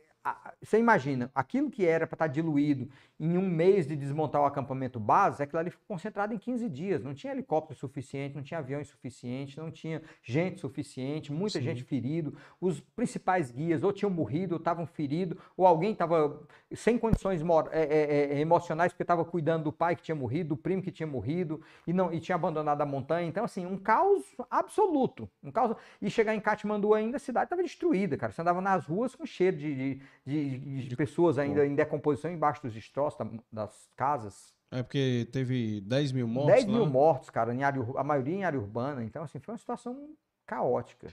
Caraca. Eu me lembro desse terremoto aí, eu me lembro das notícias, mas eu não tava nem lembrando que tinha sido tão grave. Foi, foi. E atingiu não só Katmandu, Porque, porque lá é muito comum, né, terremoto, cara. O que que acontece, cara? É, eu até brinco, eu digo, esse terremoto, eu não ter previsto esse terremoto foi um erro meu. Aí alguém brinca assim, Sim. como assim, Rosi? Você assume um erro desse? É um erro.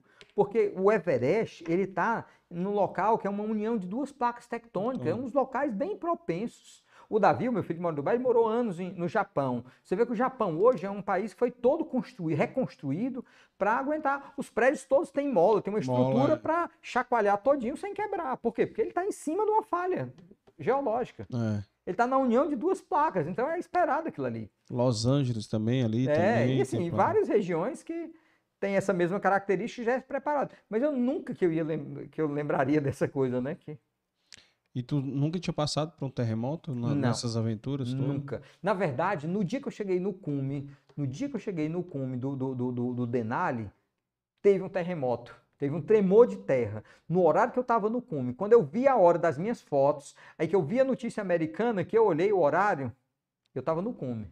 Mas não foi algo que eu percebesse. Não sentiu. sentir, não senti.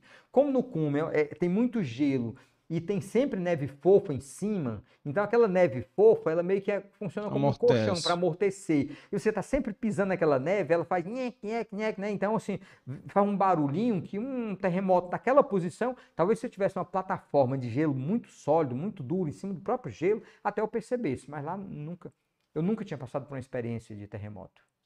Pô, De perceber. que história, viu? Que história. E, e como é que foi depois? Tu passou quantos dias ainda? De- É, é, a descida do campo base para até pegar o, o aeroporto, né? Falou que eram sete dias, Aí né? você pa- dep- sete dias subindo. Descida Subindo. você faz em Ah, quatro rápido, dias. mais Vai rápido, mais é. rápido. Porra, quatro É dias. Lucla. E aí Hum. vem um outro detalhe. Lucla, que é esse local, o último local onde chega avião, é Lucla. Está a 2.800 metros de altitude. É a pista de pouso mais perigosa da Terra. Se alguém que está nos assistindo quiser ver e esquecer o nome, Lucla, L-U-K-L-A. Mas se esquecer, é só procurar. Pista de pouso mais perigosa. Né, essa, essa pista de pouso. Essa pista de pouso, é, é- ela é o se seguinte. consegue. É uma pista de pouso na encosta da montanha. Tudo que conseguiram foi uma área de 400 metros e ainda é uma ladeira. Os aviões pousam nesse sentido. Ele chega aqui na testa, da- na cabeceira da pista, tem um abismo de 700 metros. Esse Cara, eu aviãozinho acho que eu já vi vem fazendo isso aqui, fazendo zigue-zague e pousa aqui, aí sobe a ladeira. Ele pousa e vai subir na ladeira. Quando termina de subir, ele- o avião vai subindo e faz isso aqui. Você sente ele baixar o bico. Quando termina de subir, ele faz isso aqui, quando ele nivela. Porque ele sobe uma ladeira mesmo. E aí, como é que ele decola? Ele vem aqui, cara. Quando ele chega bem aqui, ele faz isso aqui, cara. O pneu dianteiro chega às vezes, desce, você vê esse barulho. Aí ele desce montanha abaixo para decolar. Cara, dá frio na barriga. O piloto tem que ser macho. Só para você ter uma ideia, a esposa do primeiro homem a escalar o Everest, Edmund Hillary, morreu em Lukla. No acidente. Perdão, numa outra região lá, não foi Lukla. Numa outra região, mas também em montanha, lá no Nepal. Aqui em Lukla, dezenas e dezenas e dezenas de acidentes fatais. Nesse aeroporto? Nesse aeroporto tem muitos acidentes fatais. Cara, vou pesquisar também. Lu, Lucla, né? Lukla. L-U-K-L-A, né? L-U-K-L-A. Porra, bicho. Tem um títulozinho bem É. escabroso, né? Total. Você já vai escalar a maior montanha da Terra. Imagina o tamanho do risco. Ainda tem que passar por a pista de pouso mais perigosa da Terra, cara. Cara, conseguiu encontrar aí? Não. Conseguiu? Dá pra botar aí na tela? Ver se a gente consegue aqui ver aqui. Pô, mandou um abraço aqui pra você, viu? Gente muito boa, um guerreiro lutador, Dr. Beto aqui. Olha aí, Aí. rapaz. Mande um abraço pra ele também. Mais tarde vou mandar mensagem pra ele. É. Gente boa, meu parceiro. Obrigado, meu amigo Beto. Obrigadão É, mesmo. inclusive, uma pessoa que acreditou no seu projeto aí também, né? Sim, com certeza. Foi um grande parceiro. Cara, pra, pra captar, conta aí, é, é, antes de a gente ir pra última aventura da Everest aí, Cara, como é que é esse planejamento aí? eu né? descobri o seguinte: escalar o Everest não é tão difícil. Difícil é captar recursos, cara. é um É. Everest à parte. Na É. verdade, você quer escalar um Everest, tem dois Everest. Calma aí, é tu, a tu escala em recursos. 60 dias, 70 dias e passa o resto do ano captando o recursos. resto do ano para captar recursos, cara. Esse aqui é o difícil. Mas, enfim, quando eu fui aprendendo um pouco a, a- a gestão do projeto, entender que ponte eu podia fazer com a área corporativa, isso foi ficando também mais fácil. Não é que se tornou fácil, mas foi se tornando possível. Fui, par- fui encontrando parceiros que foram conhecendo o projeto e vendo que não era um projeto escalado, era um sonho muito grande, mas um sonho que vende possibilidade para as pessoas. Para entender assim que quando a gente. Isso mesmo, olha É. só. Que quando a gente sonha para valer e Aham. trabalha, a gente pode e tem direito de fazer, de sonhar grande. Qual- o trabalho de sonhar grande e É o, pequeno é o, é o mesmo, mesmo. né, e o que eu digo é o seguinte, cara, se eu vindo lá de Monsenhor Tabosa, com toda a escassez que eu passei, com todas as dificuldades, com tudo isso, eu consegui escalar a maior montanha de cada continente, escalar o Everest. Então, assim, quem está nos escutando, cara, você tem todo o direito de fazer o que eu fiz e mais um pouquinho, você também pode. Eu não tenho absolutamente nada que todas as pessoas que estão nos escutando não possam ter. Eu não sou mais alto, eu tenho só 1,69m, sou cheio de problema de saúde, cara. Eu sofri um acidente de carro, rompi os ligamentos do meu joelho esquerdo. Eu levei uma queda de uma mangueira a 8 metros de altitude. Eu, eu fraturei um, um, joelho, um joelho, um tornozelo e fraturei a coluna. Eu tenho três vértebras achatadas. Com 11 anos, 12 anos, aliás, eu tive uma pneumonia muito grave, quase morri. Eu tive um pulmão que perdeu mais de 30% da capacidade. Isso foi permanente. E com tudo isso ainda consigo escalar tantas montanhas. Você imagine um cidadão normal, né? Pois Saudável, é, cara. cara. Então, assim, quando a gente quer, a gente pode. Então, É. assim, que a minha história, que a minha vida, é- é, não tem nada de heróico. Não tem absolutamente nada. Tem de planejamento. Eu planejo bem, eu trabalho. A minha capacidade de suportar desconforto é que é alta. Agora, se você só quer tudo muito confortável, meu caro, É. aí eu não sei o que, que você conquista. Não consigo entender o que, que a gente conquista com conforto. O desconforto é a mãe de todas as soluções. A necessidade é a mãe da criatividade. Capital de pobre é criatividade. E o melhor capital do rico também é criatividade. Se ele não tiver criatividade, ele herda, ele ganha dinheiro, ele recebe dinheiro e vai jogar fora. Então ele precisa de criatividade para tudo. Então, além da criatividade, a gente tem a atitude de planejar, de sonhar, de não desistir diante das dificuldades. Quer um exemplo? É, tem uma amiga minha que é jornalista e ela até me disse para mim, Rosia, tu não devia contar essa história, porque isso às vezes tu simplifica Tá muito as aeroporto aí. coisas. Olha só, Lucla. Então, tu É. simplifica muito. Olha, essa é a pista de Lucla. Você vê que é uma Ah, ladeira, ele é. tá se- apontando para decolar. Aí, Então, disse, tu simplifica muito, porque eu, Valeu, conto- valeu. eu mostro a história de um, um- um- um- um americano. Esse cara é cego, deficiente visual, não enxerga nada e escalou sete cumes. Caraca. Mais ainda, mais ainda. Esse cara esquia, cego, não é parcialmente cego, ele não vê nada e ele esquia. Hum. Procurem o livro desse cara. Tem um, tem um americano, um estudioso, um cientista, que passou anos, ele dedicou a vida dele a estudar a- as adversidades, o papel das, das adversidades na vida das pessoas. Chama-se Paul Stoltz. Paul Stoltz vinha estudando as adversidades na vida das pessoas. E um belo dia, ele teve a oportunidade de conhecer o Eric, o Erremeyer. O Eric é um deficiente visual, um cego, que escalou os sete cumes. E aí eles, cara, peraí. Eu sempre imaginei alguém que superar a adversidade, mas desse tanto, não. Nunca imaginou. E aí eles começaram a conversar. Quando se conheceram, foram trocando ideia, escreveram juntos um livro. As vantagens da adversidade. Eu deixo a dica, se você só puder ler um livro na vida, não leia o meu. Não é tão útil, tá? O Sentinela de Pedra não é tão útil quanto esse. Mas leia As Vantagens da Adversidade. Você vai descobrir assim, que livro maravilhoso. O Eric, parecido comigo, só que elevado à décima potência, quando, imagina, quando ele avisou para a família, eu quero escalar os sete cumes da Terra. Aí esse cara, peraí, mas isso inclui o Everest? Você tá doido, pô? Tu é cego, cara, tu vai ver o que no Everest? Eu vou ver tudo, cara. Mas como ver? Cara, porque eu vejo diferente. Mas eu vejo por a pele, o frio, o vento, a altitude do meu ouvido. Quando eu subo, eu sinto a altitude. Aguça outros sentidos. Cara, né? agusta outro sentido, é porque a gente só acha que só se vê com os olhos. É. Mas ele disse, não, tem várias formas de ver. Enfim, o cara convenceu a família toda e o cara fez o projeto Sete Cumes. O mesmo projeto que eu fiz, um deficiente visual fez. Então, assim, para a gente ter uma ideia, eu gosto muito de mostrar exemplos extremos e de pessoas até que fizeram infinitamente mais do que eu. Como é o nome dele? Eric Weirhemayer. Procure pelo livro, é mais fácil encontrar o nome dele por livro. As Vantagens da Adversidade. Anotado aqui. Sensacional, tá? Tem esse livro em português, um livro lançado no Brasil, um livro maravilhoso. E, o bom é que tem um aspecto científico. O Eric é o cara que viveu as máximas adversidades, experimentou tudo isso assim como eu, só que ainda mais, né?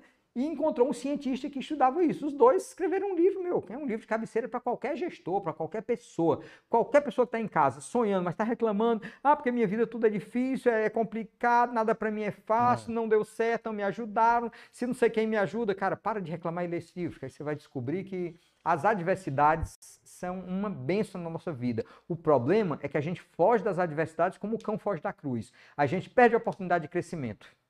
A gente só quer alguém. A gente prefere escutar uma mentira paparicada do que falar uma dura, escutar uma dura verdade na nossa cara. Eu sou chato. Eu não, eu não paparico a ninguém. nos amigos, né? Eu sou chato. Eu não paparico. Quando me contratam para fazer uma consultoria numa empresa, coisa que eu digo, eu posso falar a verdade? Ou, ou as duras verdades eu falo para quem? Pode falar para todo mundo? Para quem é que eu falo? Eu digo. Não tô aqui para acariciar, para alisar, para amaciar. Cara, por que, que a gente dá tanta volta, sabe? Eu quero dizer, Carlos, alguém chegar, imagina, um amigo teu quer te dizer, Carlos, essa tua roupa é feia.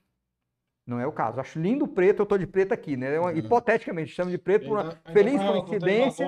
Pois é, mas eu gosto de preto, adoro ah. preto. Mas digamos que alguém não acha é. bonito. Aí ele chega para ti, ele não vai chegar e dizer, pô, cara, que blusa feia, bicho. Bota uma blusa azul, vermelha, sei lá que cor. Não, ele vai chegar e vai ficar asfixiado, Arrojando. dando voltas e mais voltas para chegar e dizer assim, sabe, Carlos, cara, tu não me leva mal Cara, eu não queria te magoar, mas sabe, não sei. Por que, que dá tanta volta, cara? Não chegou, se tu tem amizade, ô, cara, fica mais legal uma roupa de tal cor, cara, melhor do que essa. Pelo menos é o que eu acho. Escuta aí, pensa direitinho, avalia isso. Não fala isso. Uhum. Aí perde muito tempo dando voltas. Por que tanta delicadeza? Por que, que é. não pode ser mais direto, mais objetivo? Verdade. Então, assim, para de reclamar, cara. Não foge, não tem. Ninguém cresce em adversidade. Pensa no músculo. Como é que tu desenvolve o músculo do braço, da perna, da costa, seja qual for o músculo? Musculação. Rasgando, então, é. rasgando o músculo. A musculação, ela rasga, ela, ela violenta, Chica, ela né? fere né? o músculo. Fisiologicamente, a musculação você rasga, você fere, e aí na cicatrização ela cicatriza maior. Cria mais fibras musculares. Você fere novamente, ganha mais fibra. Todo mundo que treina para alto desempenho vive lesionado, quebrado, está sempre dolorido. Quando você começa a treinar, ah, que legal, cara, tô com treininho, tá maravilhoso, uhum. treinando muito bem, chega em casa não sente nada. Para de enrolar, cara. Uhum. Tá enrolando a quem? Só a ti, né? Não, cara, nem a mim. Tá te enrolando. Esse treino não está servindo para porra nenhuma. Pezinho Porque leve. quem realmente treina para valer tá sempre dolorido, tá sempre quebrado. É. Então você não cresce nas facilidades, nas diversidades que nos fortalecem. O que não te desafia não te faz crescer. Eu gosto de dizer para as pessoas o seguinte, Carlos. Quando você chegar para alguém e contar um sonho teu, seja o que for que você está falando, chegar para um amigo e dizer assim: olha, ô Carlos, cara, eu queria te contar um sonho. Quando você contar para o cara e ele virar para ai, cara, que legal o sonho. Cara, eu vou te falar, bicho.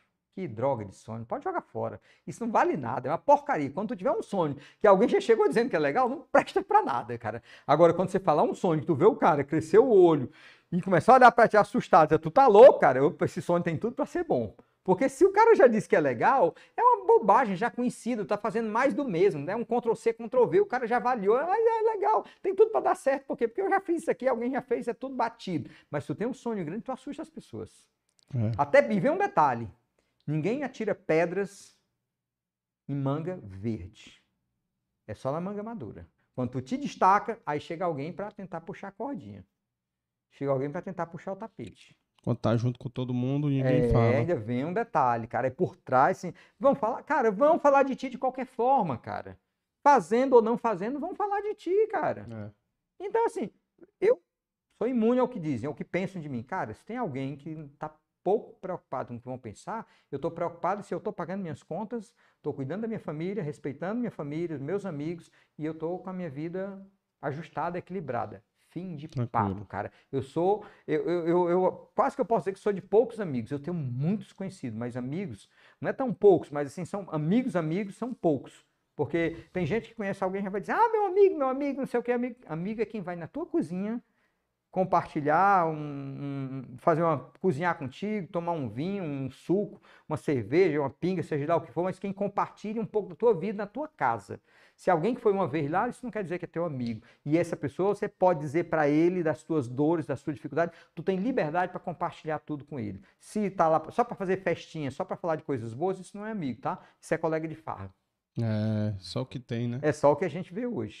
Então, cara, de colega de farra, eu já eu não tenho eu trabalho pra caramba, cara. Eu tenho, não tenho muito tempo sobrando para estar tá Farriando. Não, Cole, até colega, farra, até farra. colega de farra. Mas para com coleguinhas de farra, cara, não tem. Eu tenho tantos amigos, gente boa, apesar de não dizer que não tenho tantos, mas eu tenho tantos que eu não tenho tempo de estar tá encontrando na velocidade que eu gostaria.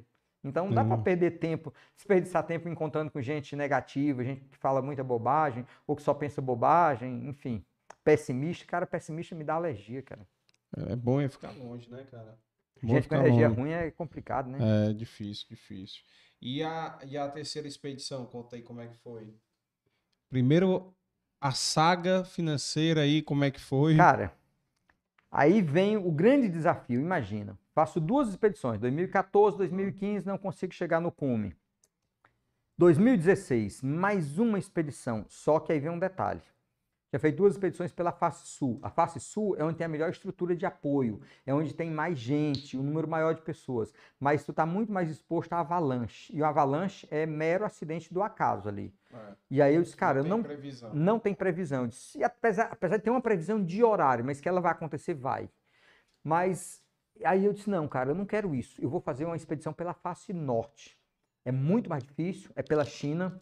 A China também é um país muito fechado ainda é no Tibete, um, um, país que foi invadido pelos chineses, anexado na base da bala mesmo. Foi os militares que anexaram. Até hoje querem se emancipar de volta, não conseguem, porque os militares chineses não deixam. Mas eu vou pela China. Mesmo Cara, preço? O custo é até um pouquinho menor. Não é muito, não, mas é um pouco menor.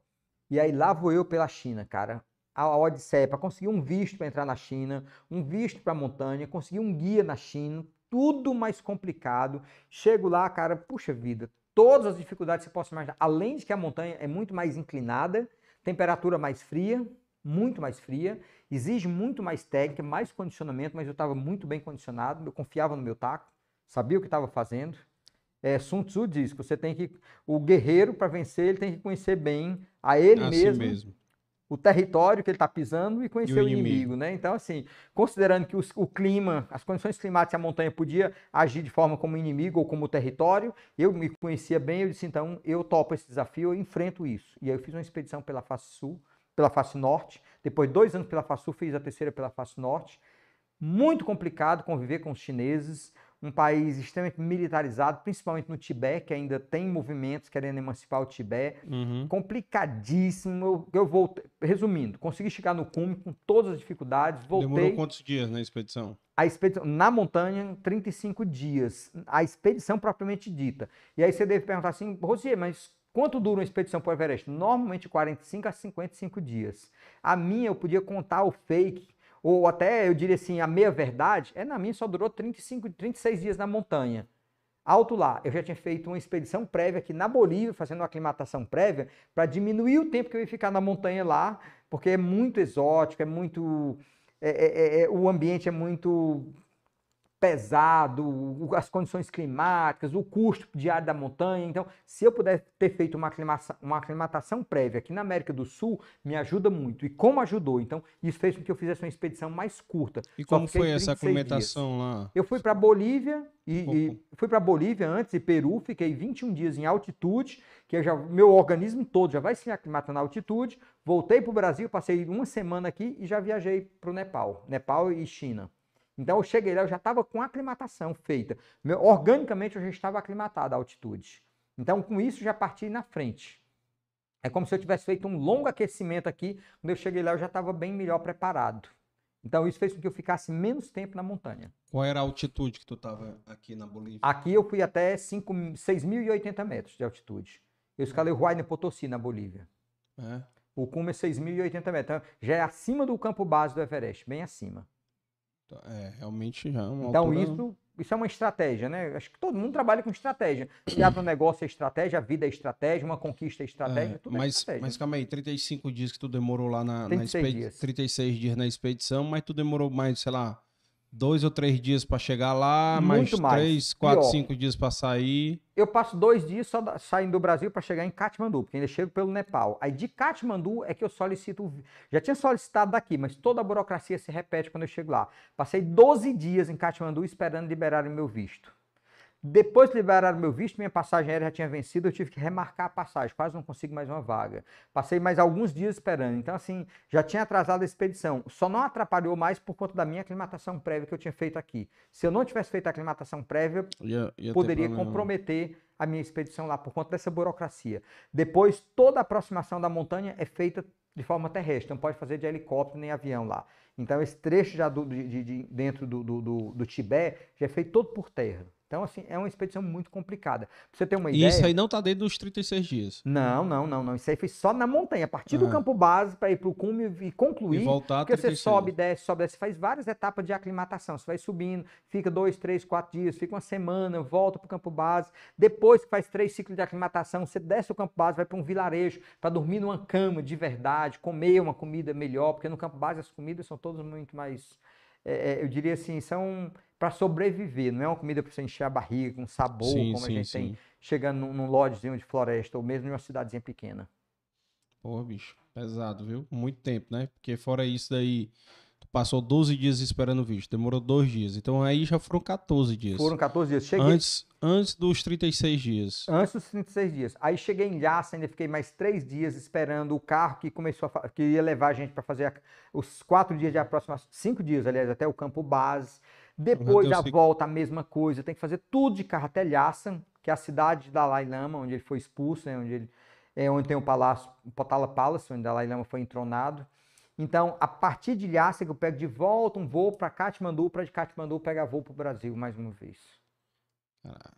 é, aí na minha é uma logística, cara, eu vou te falar, é complicado. Porra, pesadíssimo, pesadíssimo. Às vezes a gente cansa só de pensar. Mas naquele tempo ali eu estava tão pilhado que estava tudo tranquilo, estava é. tudo certo, né? Quando a gente e... tem um objetivo, né?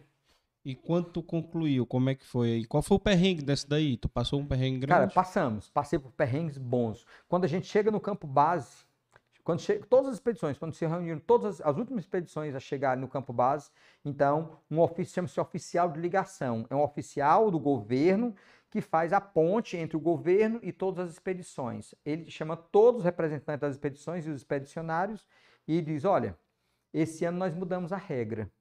Nos anos anteriores, as próprias expedições é quem montavam as cordas no campo base. Esse ano, nós resolvemos delegar isso para a Associação de Montanismo Chinesa.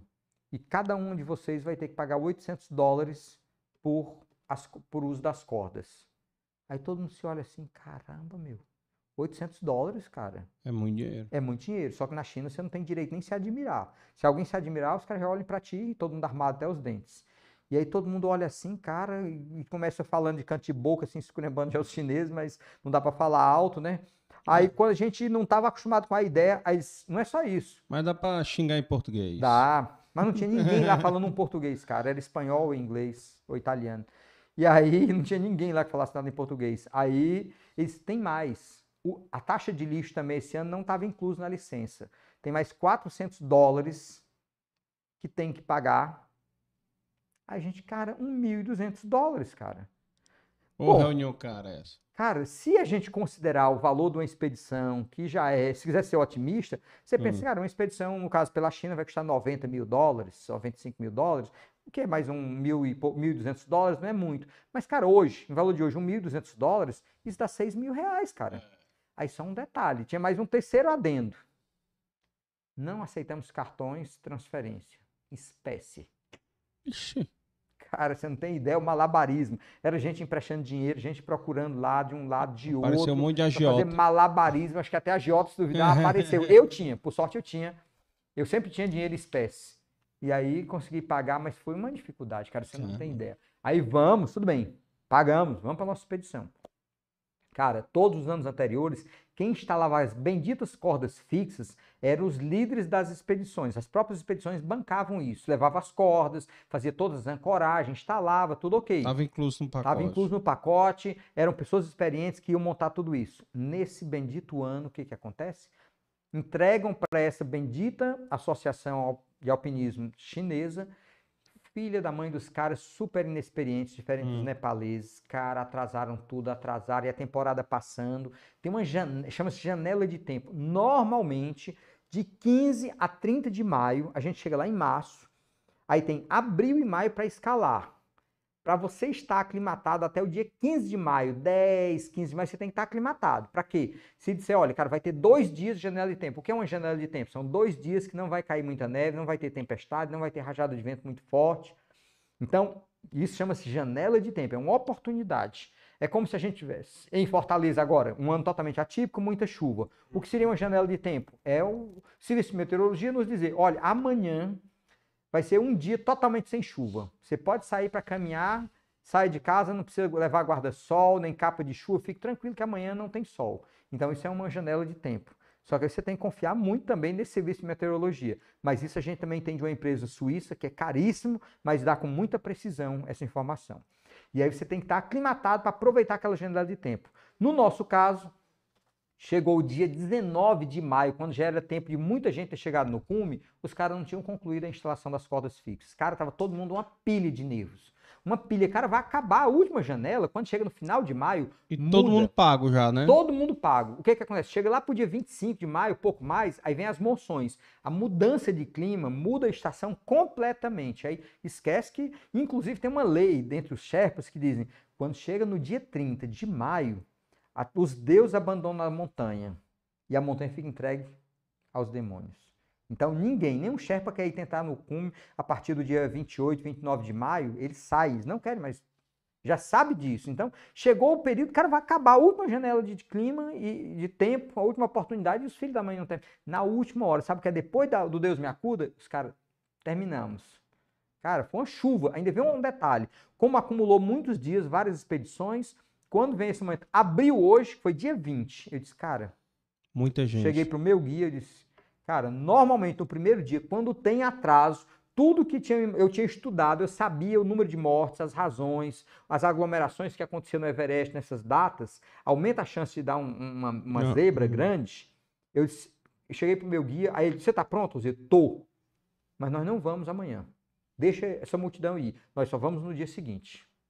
E aí, meu amigo, solta a boiada no primeiro dia. dia na verdade, foi à noite do dia 19 para fazer o cume no dia 20. E aí a gente saiu na noite do dia 20 para chegar no cume no dia 21. E aí, assim, já tinha menos gente, estava mais tranquilo, menos afogado. Chegamos no cume com uma certa tranquilidade. Eu estava tão forte e tão pilhado, com tanta força e bem condicionado, que durante a, a- a escalada, à noite, alguns trechos de parede de gelo, que o pessoal escala bem devagar para não, para não cansar muito. Cara, eu subia, parecia uma lagartixa no gelo. E aí eu lembro que o meu, o meu guia, o, o Sona, virou para mim, o inglês dele muito ruim, cara. Era, eu já não falo bem inglês, não escuto tão bem inglês. Mas a gente fazia um esforço danado. Ele se esforçava, eu também me esforçava, a gente conseguia se comunicar. Ele disse, Rosier, nessa velocidade você vai chegar no cume madrugada, não tem nem sol ainda para foto. E aí eu disse, você tem certeza disso? Eles têm sim, você já passou do, do- do- do- do segundo degrau, tem um, um- um step lá que eles, ó, chegou, passou no segundo step, agora já está muito mais perto do cume. Aí foi que eu, ufa, aí eu aliviei o ritmo, deixei até que alguns passassem por mim, gente que vinha atrás, e ainda, aí conseguimos chegar no cume ainda muito cedo, com muita tranquilidade, voltar com segurança, Caraca, bicho. Aventura. mas foi uma odisseia, cara. Só para você ter uma ideia, quando eu cheguei de volta no- na minha barraca, Hum. Aí uma coisa que eu tinha combinado com a minha esposa, eu tinha dito para ela, olha, Danube, pode ser, pode ser que eu fale contigo do cume, eu quero muito, mas não é a prioridade. Se o clima não tiver bom, eu não vou Hum. te ligar do cume, eu vou te ligar só quando eu voltar para o acampamento. Certo. E foi dito e feito. Cheguei no cume, cara, vou fazer um vídeo, cara, congelando, congelando. Cara, não vou perder mais tempo aqui, tirando lua para pegar telefone de satélite, pôr antena, ligar, ficar procurando aqui sinal. Eu digo, a prioridade é minha segurança. Só quando eu descer, sei que eu cheguei de volta, cara. Aí ajudei a salvar um cara que estava passando mal, tinha acabado o oxigênio dele na descida, um, um espanhol que estava na minha equipe também. Gente boa pra caramba, o Miguel. Chego no meu acampamento, eu digo, agora. Agora.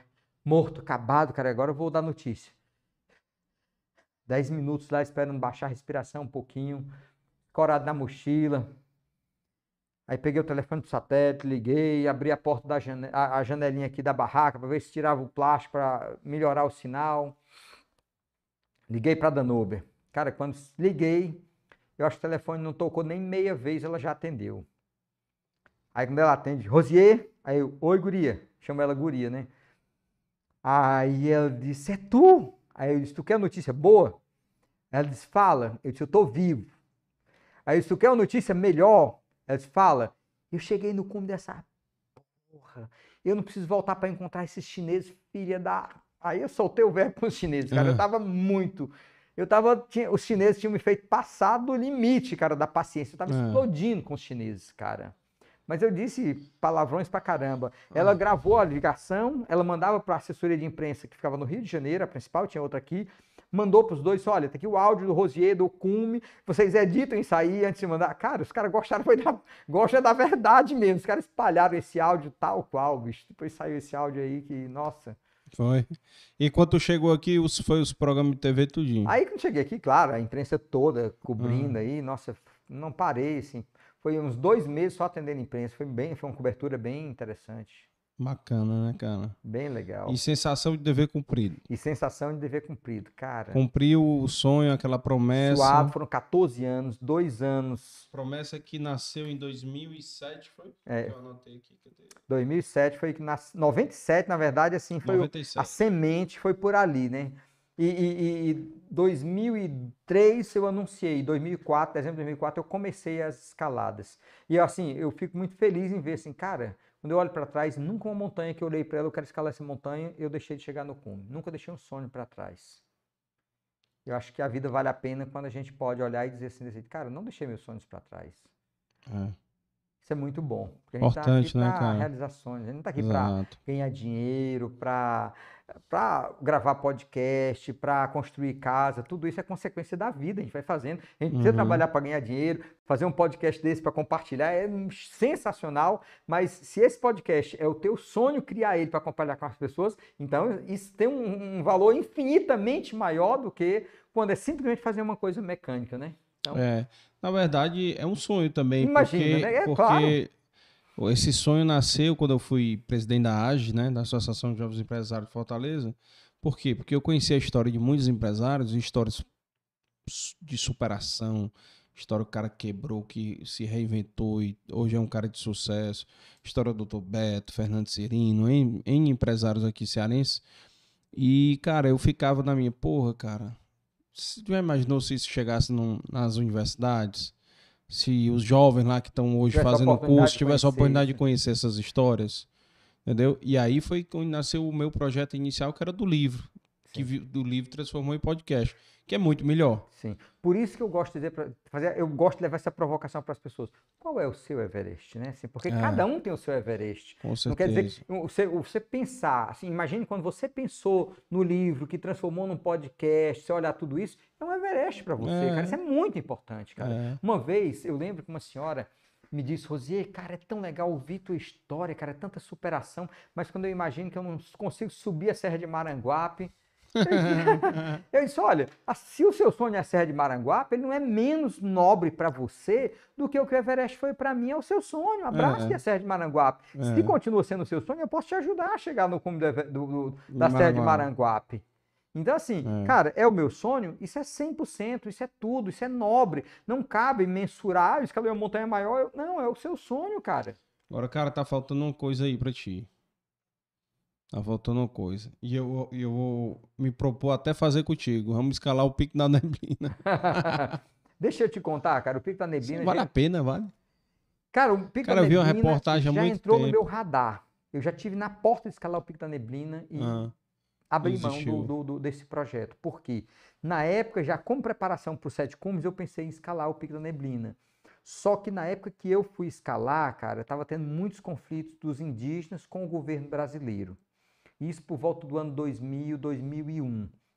Então, no meio desses conflitos, volta e meia eles sequestravam um alpinista para tomar a mochila, para tomar uma bota, uma corda, alguma coisa. E a gente tem visto isso até recentemente, volta e meia, algumas tribos indígenas têm feito, sequestrado alguém, principalmente se for uma autoridade, alguém ligado ao governo, para poder Uhum. barganhar alguma Barganhar, coisa. é. Então, na época que eu consegui uma licença, o parque estava fechado em 2001, lembro, foi em 2001. O parque fechado, entrei em contato com o chefe do parque, que era um funcionário do IBAMA. O cara concedeu uma licença para mim. Ele ia, inclusive, comigo, ele seria o meu guia. Nas férias dele, o cara ia fazer isso comigo. Tudo certo.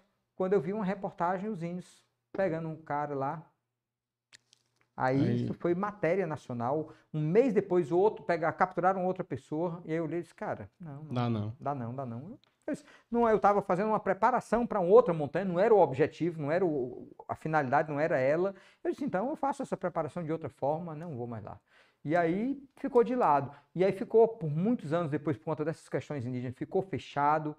E aí voltaram a abrir, só que você não tem ideia, cara. Tem uma série de problemas hoje. A licença tá caríssima, tá um absurdo, cara. Mais caro que montanhas dos Sete Cumes. Tem montanha dos Sete Cumes que tá mais barato do que, a, do que o- a licença hoje, porque os índios viram, tinha muita gente querendo ir, tinha um, um- um volume crescente de pessoas, eles acharam que, bom, é a maior montanha do Brasil, você quer, tem que vir aqui. E tem que passar. É terras indígenas, Yanomamis, então tem que ser esse preço e deu.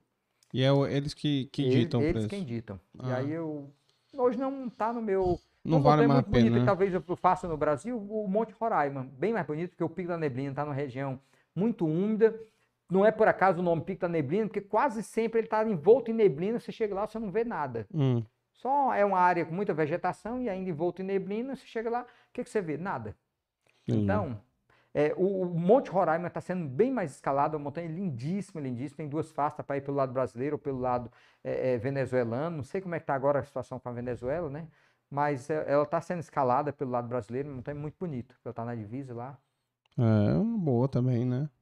E, e, cara, assim, eu sempre pergunto aqui para os convidados aqui, qual foi o momento mais difícil da tua vida é, pessoal e da vida profissional? Caramba, meu. Isso é mais difícil que o Everest. Qual Cara. foi o assim mais maior desafio que tu passou? Qual foi o Olha, eu acho que talvez o, o maior desafio pessoal anunciar o projeto Sete Cumes, porque eu sabia que eu ia encontrar muita dificuldade, ia levar pedrada? muita resistência, ia levar muita pedrada, ia levar muita portada na cara. Eu ia visitar muita gente com o projeto batendo na porta e o cara, ai que legal o projeto, mas eu levava porta na cara e nenhum apoio. Isso foi, pessoalmente, foi um. Mas, cara, eu digo, é o projeto meu, cara, é meu, é meu. Isso não é egoísmo, é autorresponsabilidade. Sou eu quem tenho que trabalhar, atrás. buscar e depois, assim, aprender a vender esse projeto, mostrar por que, que vale a pena uma empresa ou uma in- instituição aportar recurso nela, o que, que eu ofereço de volta. Então, quando eu comecei a fazer negócio, assim, olha, eu posso ensinar a tua empresa a planejar melhor, ensinar a tua equipe a planejar melhor. Você me apoia, eu vou para lá, eu volto aqui para a tua empresa e vou ajudar tua, teu, teu, todo o teu time a planejar melhor. E aí, quando eu comecei a fazer isso, vários portos foram se abrindo. Vários portos. Então, é uma permuta. Aí eu voltava, fazia palestras, oficinas de planejamento para as empresas que tinham me apoiado. Então, eu Legal. consegui lidar com isso. Profissionalmente, foi em 97, quando eu abri a agência de viagem para trabalhar com aventura, com aventuras corporativas. Cara, o mundo desabou. Eu estava com um casamento que estava acabando, eu estava insatisfeito com quase tudo na vida, e eu disse, cara, não é possível que eu não tenha direito a começar um negócio que eu gosto, que eu sinta prazer, mas aí veio vários amigos, Rosia, tu conhece alguma empresa parecida com o que tu tá querendo fazer aqui? Não, cara, não tem nenhuma no Ceará. Você tá maluco, cara? Porque aquela coisa que eu falei, todo mundo faz o quê? Ctrl C, Ctrl V. Todo mundo quer copiar É mesma e colar, coisa, quer é. fazer. Eu quero olhar, cara, o carro está tendo sucesso no Dei Valor Podcast. Aí dei valor, aí daqui a pouco algum, alguém vai criar o eu tenho valor. Cara, é muito baixo isso, cara. Não é por aí o caminho. É, Não é por aí, cara. Tem outras coisas para criar, pra gente não ficar fazendo a mesma coisa, mais, é, é mais do mesmo, o original foi você, cara. Você partiu na frente, você tem É. você foi pioneiro nesse aspecto, no, no segmento que você está atuando. Então, assim, é, ter essa coragem de meter a cara num negócio novo, todo mundo me desafiou. Eu lembro que teve gente que me perguntou, Rosier, tem uma indústria de imóveis com 25 funcionários, uma loja com mais três funcionários. É, imagina quantas pessoas você está empregando, fazendo tudo isso aí hoje. Você vai jogar tudo isso fora e acha que vai querer ganhar vida agora com a mochila nas costas, escalando montanha, subindo serra por aí, cara? Vai Uhum. trabalhar, cara. Eu escutei a expressão como essa, vai trabalhar, cara. Só faltou, só faltou. Deixa de ser vagabundo, porra. Pois é, cara. Então, começar esse negócio novo profissionalmente foi, foi uma mudança de Hum. vida que eu tinha que fazer, me fez muito bem. Comecei um negócio completamente novo, isso me fez crescer. Apanhei pra caramba, cometi erros também, mas acima de tudo, assim, é- é, foi uma coisa muito boa. Eu, eu, na verdade, eu abri um negócio que era a minha essência. Eu vi que ali eu estava me encontrando, isso me fez muito bem.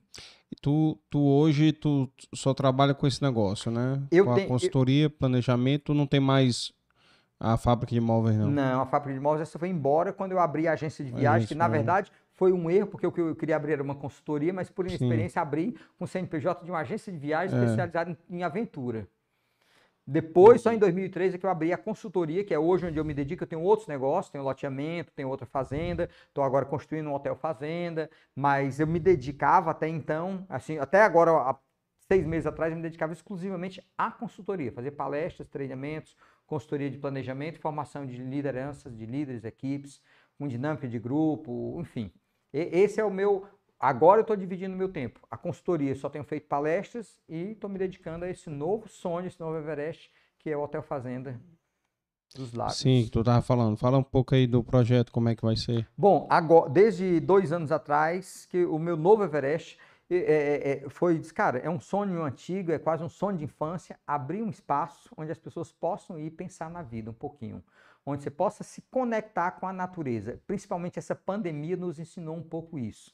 Cara, a gente está vendo há um tempo atrás já essa tendência de polarização política, de, de, de uhum. chatice que é. A gente vê essa pandemia, uma uhum. pandemia que é uma com doenças, estamos falando de doença de saúde pública, que não foi discutida por, por, por médicos, foi discutida por políticos. Que é. drogas, cara, que droga isso. É. As pessoas polarizando, as discussões políticas num nível que só dividiu as pessoas, as redes sociais, as pessoas. É necessário, rede social é legal, mas rede social é um lugar onde as pessoas só querem postar o sucesso. Ninguém chega lá falando de erro. É. Todo mundo é rico, lindo, maravilhoso, feliz e contente. Por ninguém trás a gente vê as depressões, é, a gente vê as contas, a gente vê os erros, vê os fracassos, mas todo mundo quer viver aquela vida de fantasia. Então, assim, o que, que a gente viu na pandemia? As pessoas que começaram a, a, a ter um pouco mais de contato de, com a natureza, de voltar a se conectar com a natureza, conseguiram superar essa pandemia sem entrar em crise, sem entrar em depressão, porque se você, quem tem amigos psicólogos sabe o que aumentou a depressão, o que aumentou as histerias das pessoas, o que aumentou de problemas emocionais, afetivos, pai, é, casais se separando, brigando, com filho, eram pessoas que se suportavam, mas quando tiveram que conviver no dia a dia dentro de casa, aí o pau quebrou, a panela virou, entornou, foi tudo, e a gente isso, as hum. coisas que já, já existiam foram à tona. E a gente descobriu o seguinte: as pessoas que têm mais contato com a natureza, com essa essência, que é a nossa essência ter contato com a natureza. Nossa essência, nós não nascemos para viver empilhados em apartamento dentro de um shopping center, se uhum. empurrando no shopping center. Nós nascemos para botar o pé no chão, cara. Uhum. Botar o pé na grama, ver o sol, ver a lua nascer, ver os pássaros cantar, você tomar um banho de açude, botar o pé na areia, você colher uma fruta, você comer. Eu digo, então, é um projeto que eu sempre tive e agora com a pandemia eu disse, cara, eu vou me dedicar a isso pessoalmente. Eu não contratei uma construtora para fazer, eu pessoalmente estou fazendo isso com uma equipe. Mas hum. eu fui para lá, estou ficando de segunda a quinta, toda semana, quarta ou quinta-feira, eu vou para dentro, dou a minha alma ali, às vezes volto o final de semana para lá, porque eu quero ter, eu, aquilo ali tem que ter o meu DNA. Eu Onde gosto é que fica, de fazer hein? isso aqui em Palmácia. Palmácia. 60 quilômetros de Fortaleza, é. é. um pulo, um pulo. Então é uma fazenda muito bonita, com cinco açudes. Fica embaixo na serra. Não, já está no meio da serra. A hum. sede está a 300 metros de altitude, mas tem uma montanha que passa de 500 metros de altitude. Uhum. Nós temos cinco açudes, quatro açudes perenes, que nos últimos 30 anos nenhum secou, tem muita água, cachoeira, floresta para a gente fazer caminhada, um local para você ter contato com a natureza, criança ter contato com animais, toda a bicharada que você possa imaginar que existe aqui no Nordeste, vai ter lá para uma criança ter contato com um ganso, com um pato, com um peru, um capote, com a ovelha, com a cabra, com um bode, passear a cavalo, enfim, fazer um passeio de caiaque, de stand-up, se quiser fazer uma pescaria, se quiser fazer nada, ficar embaixo do caramanchão, na beira de um açude, olhando para uma floresta, fazer uma caminhada, enfim. Mas principalmente, assim, buscar a sua essência você colher uma fruta que você vai consumir no café da manhã, você dormir escutando a galinha cantar, os capotes te acordar de madrugada, você acordar, fazer uma caminhada na beira de um lago bonito. Bacana. Um pequeno paraíso. Exatamente essa é a proposta, que as pessoas possam ir se encontrar e ter esse contato estreito com a natureza. Massa, cara, massa. Cada um tem seu Everest, né? Cada um tem o seu Everest. E esse é o, hoje é o meu Everest, é estruturar isso para a gente abrir ao público. Possivelmente em outubro a gente deve abrir ao público ainda com day use, alguém passar o dia com é. todas as atividades fazendo e a partir do próximo ano reabrir com hospedagem dos chalés. Show. E eu nem te falei, né, mas meu avô foi do ramo de móveis, Casa Múndulos. Casa Múndulos. É, era meu avô. Falou aí na, na, tua parte aí de móveis, Casa Mundos, né? lembro demais é. da Casa Mundos. Anunciava bastante na TV. Era, um, era, era, era uma das grande. grandes aqui no Ceará. Foi, foi grande durante muito tempo. É, tinha, quando fechou, tinha 70 anos, 75 anos, sei lá. Meu avô começou como um office boy na, na, na história empresa. bonita, né, cara? É. A história dos meus avós, os dois avós são empreendedores, meus pais são dois funcionários públicos. Né? Então, assim, inspiração para empreendedorismo vem dos avós, né? Porque os pais são funcionários públicos, na verdade, família toda, né? Mais aventura, né? E é o que, que e o podcast que você falou foi verdade. Isso aqui é, começou. As pessoas copiam, já estão copiando, certo? Mas eu não tenho problema com isso, porque a minha maneira é a minha maneira de fazer. Né? A minha visão é uma coisa, da outra pessoa ela vai sim, sim. colocar de uma cada maneira um diferente. DNA, né? cada um tem o seu jeito. Então, assim, meu DNA é, é, exatamente deixar a pessoa solta aqui né? Porque aqui o holofote é sempre do convidado, entendeu? Então, eu a maioria dos podcasts aqui eu mal falo, né? Eu deixo o convidado falar à vontade, tanto é que o da semana passada foi 5 horas e meia online e uma hora e meia offline. Foi sete horas. Né? Então, porque o convidado gostava de falar e aí. Que legal. aí vai, aí vai. Cara, foi um prazer enorme aqui te receber aqui. Foi bacana demais compartilhar, conhecer um pouco, né? E, e, você tá de parabéns, orgulho aí do Ceará, né? De levar o nome do Ceará. Eu me lembro muito de ter visto na TV, me lembro demais na época de ver nesses programas. Eu acho que eu vi fantástico. Não, assim, faz tanto tempo, né, que é memória curtinha, a gente vai ficando mais velho, né? Vai esquecendo mais das coisas. Mas, pô, tem realmente história aí para livro grande, viu, tem bicho? História, aí tem muita cara, história. Muita história. Muita história aí desses perrengues aí que você passou, desse seu episódio aí com seu filho Davi. Cara, muita história. Mas é, você fez um vídeo livre aqui agora, né? Não com tantos detalhes, talvez, que você colocaria no livro, mas vai ficar aqui pro seu neto, né? É neto ou neta? Neto. Neto. Seu neto daqui a. posteridade, né? É, posteridade. Quando YouTube, a gente digitalizou vê... hoje, vai embora, né? É, não tem mais. Não tem, não tem pra onde correr, não. E, e esse é, é foi o meu objetivo, é deixar para posteridade, né? Legal. Porque muito empresário, infelizmente, que já morreu e que eu queria ter, ter tido a oportunidade de trazer aqui, entendeu? Pessoas que contribuíram com a economia do Ceará, então, que foram pessoas empreendedoras, né? E que teriam muito a compartilhar a sua história com outros. E esse é o nosso objetivo aqui. E aí, pessoal, quem está assistindo, dê like, se inscreva no canal, ajudem aí o canal a, a crescer mais ainda aí, né? Atingimos 15 dias atrás o número de mil inscritos, né? Estamos já, já chegando perto dos 1.100, então vamos bater logo aí. Meta aí é chegar logo nos 10 mil. A próxima meta aí, o próximo Everest aí é os 10 mil no canal. E acompanhe lá pelo Instagram toda a agenda. É, cara, semana, esse mês de, de maio e junho vão ter muitas pessoas boas aqui né? Já serão divulgados aí pelo Instagram, mas vamos, nós vamos ter o Luiz Girão da Betânia, vamos ter o Adolfo Bichucha do McDonald's, né? Vamos ter muita gente boa. É, vamos ter o Lauro Fiuza, que é um grande empresário do setor eólico, né? E energia solar. Então, muita gente boa. Milari do Empório Brown, né? Então, muita gente bacana que vai passar por aqui ainda para contar a história e, e, registrar essa história. Agradecer aí o, o Claudionor Carvalho de Araújo. Olha aí, sou filho de Bastião e da Maria. Aí, ó. Os dois caçula de dez irmãos e nunca frequentaram a escola. Tinham sabedoria até criar, até para criar meninos.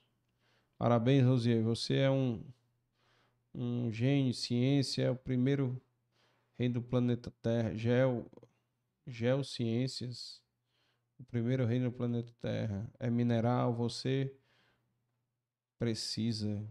Bacana. É, e agradecer aqui a os nossos patrocinadores, Amarelo Saúde Mental, Café Vitória, CH Consultores, o apoio institucional da FETRANS, Federação de Transporte Passageiro Ceará, Piauí e Maranhão, é, também os nossos apoiadores, a BS Par, a Biscoitos Briek, deixar aqui os biscoitos aqui, que você tem que provar aqui esse biscoito, né? Vai fugir a dieta. Nada, mas... vamos. La Maison em casa aqui, que é as delícias aqui que a gente já comeu também, né? Que você encontra no São Luís, no Mercadinho São Luís. Mercadinho São Luís, o Neto foi o nosso primeiro convidado, a estreia gente, do podcast. Muito bom, meu cliente e amigo também. É, foi a estreia do podcast, foi com ele. E quem está chegando agora tem 53 episódios anteriores aí com muita gente boa, muita gente com história para contar. Vão lá, aproveitem, se, se abasteçam dessa experiência, dessas informações. Né? O podcast é uma produção da Dei Valor Produções, da É Mais Assessoria em Eventos. Tá? Agradecer aqui ao Valclides, Tice, Juan, Yuri, Efraim, Leonardo, que ajuda a botar o podcast no ar. e passar a palavra para você, meu amigo, fazer suas considerações aí. Bom, eu queria agradecer. É uma oportunidade da gente compartilhar, mas acima de tudo, dizer para o pessoal que está nos escutando: é bom a gente se inspirar nas pessoas, mas acima de tudo, assim, que a gente construa a nossa história. E se eu fiz o que eu fiz vindo de onde eu vim, eu quero que as pessoas sempre olhem para o seguinte, cara, e eu? Cada um se pergunte, por que, que eu não posso fazer também o que o Rosier fez, ou algo equivalente, ou muito maior? Claro que cada um pode.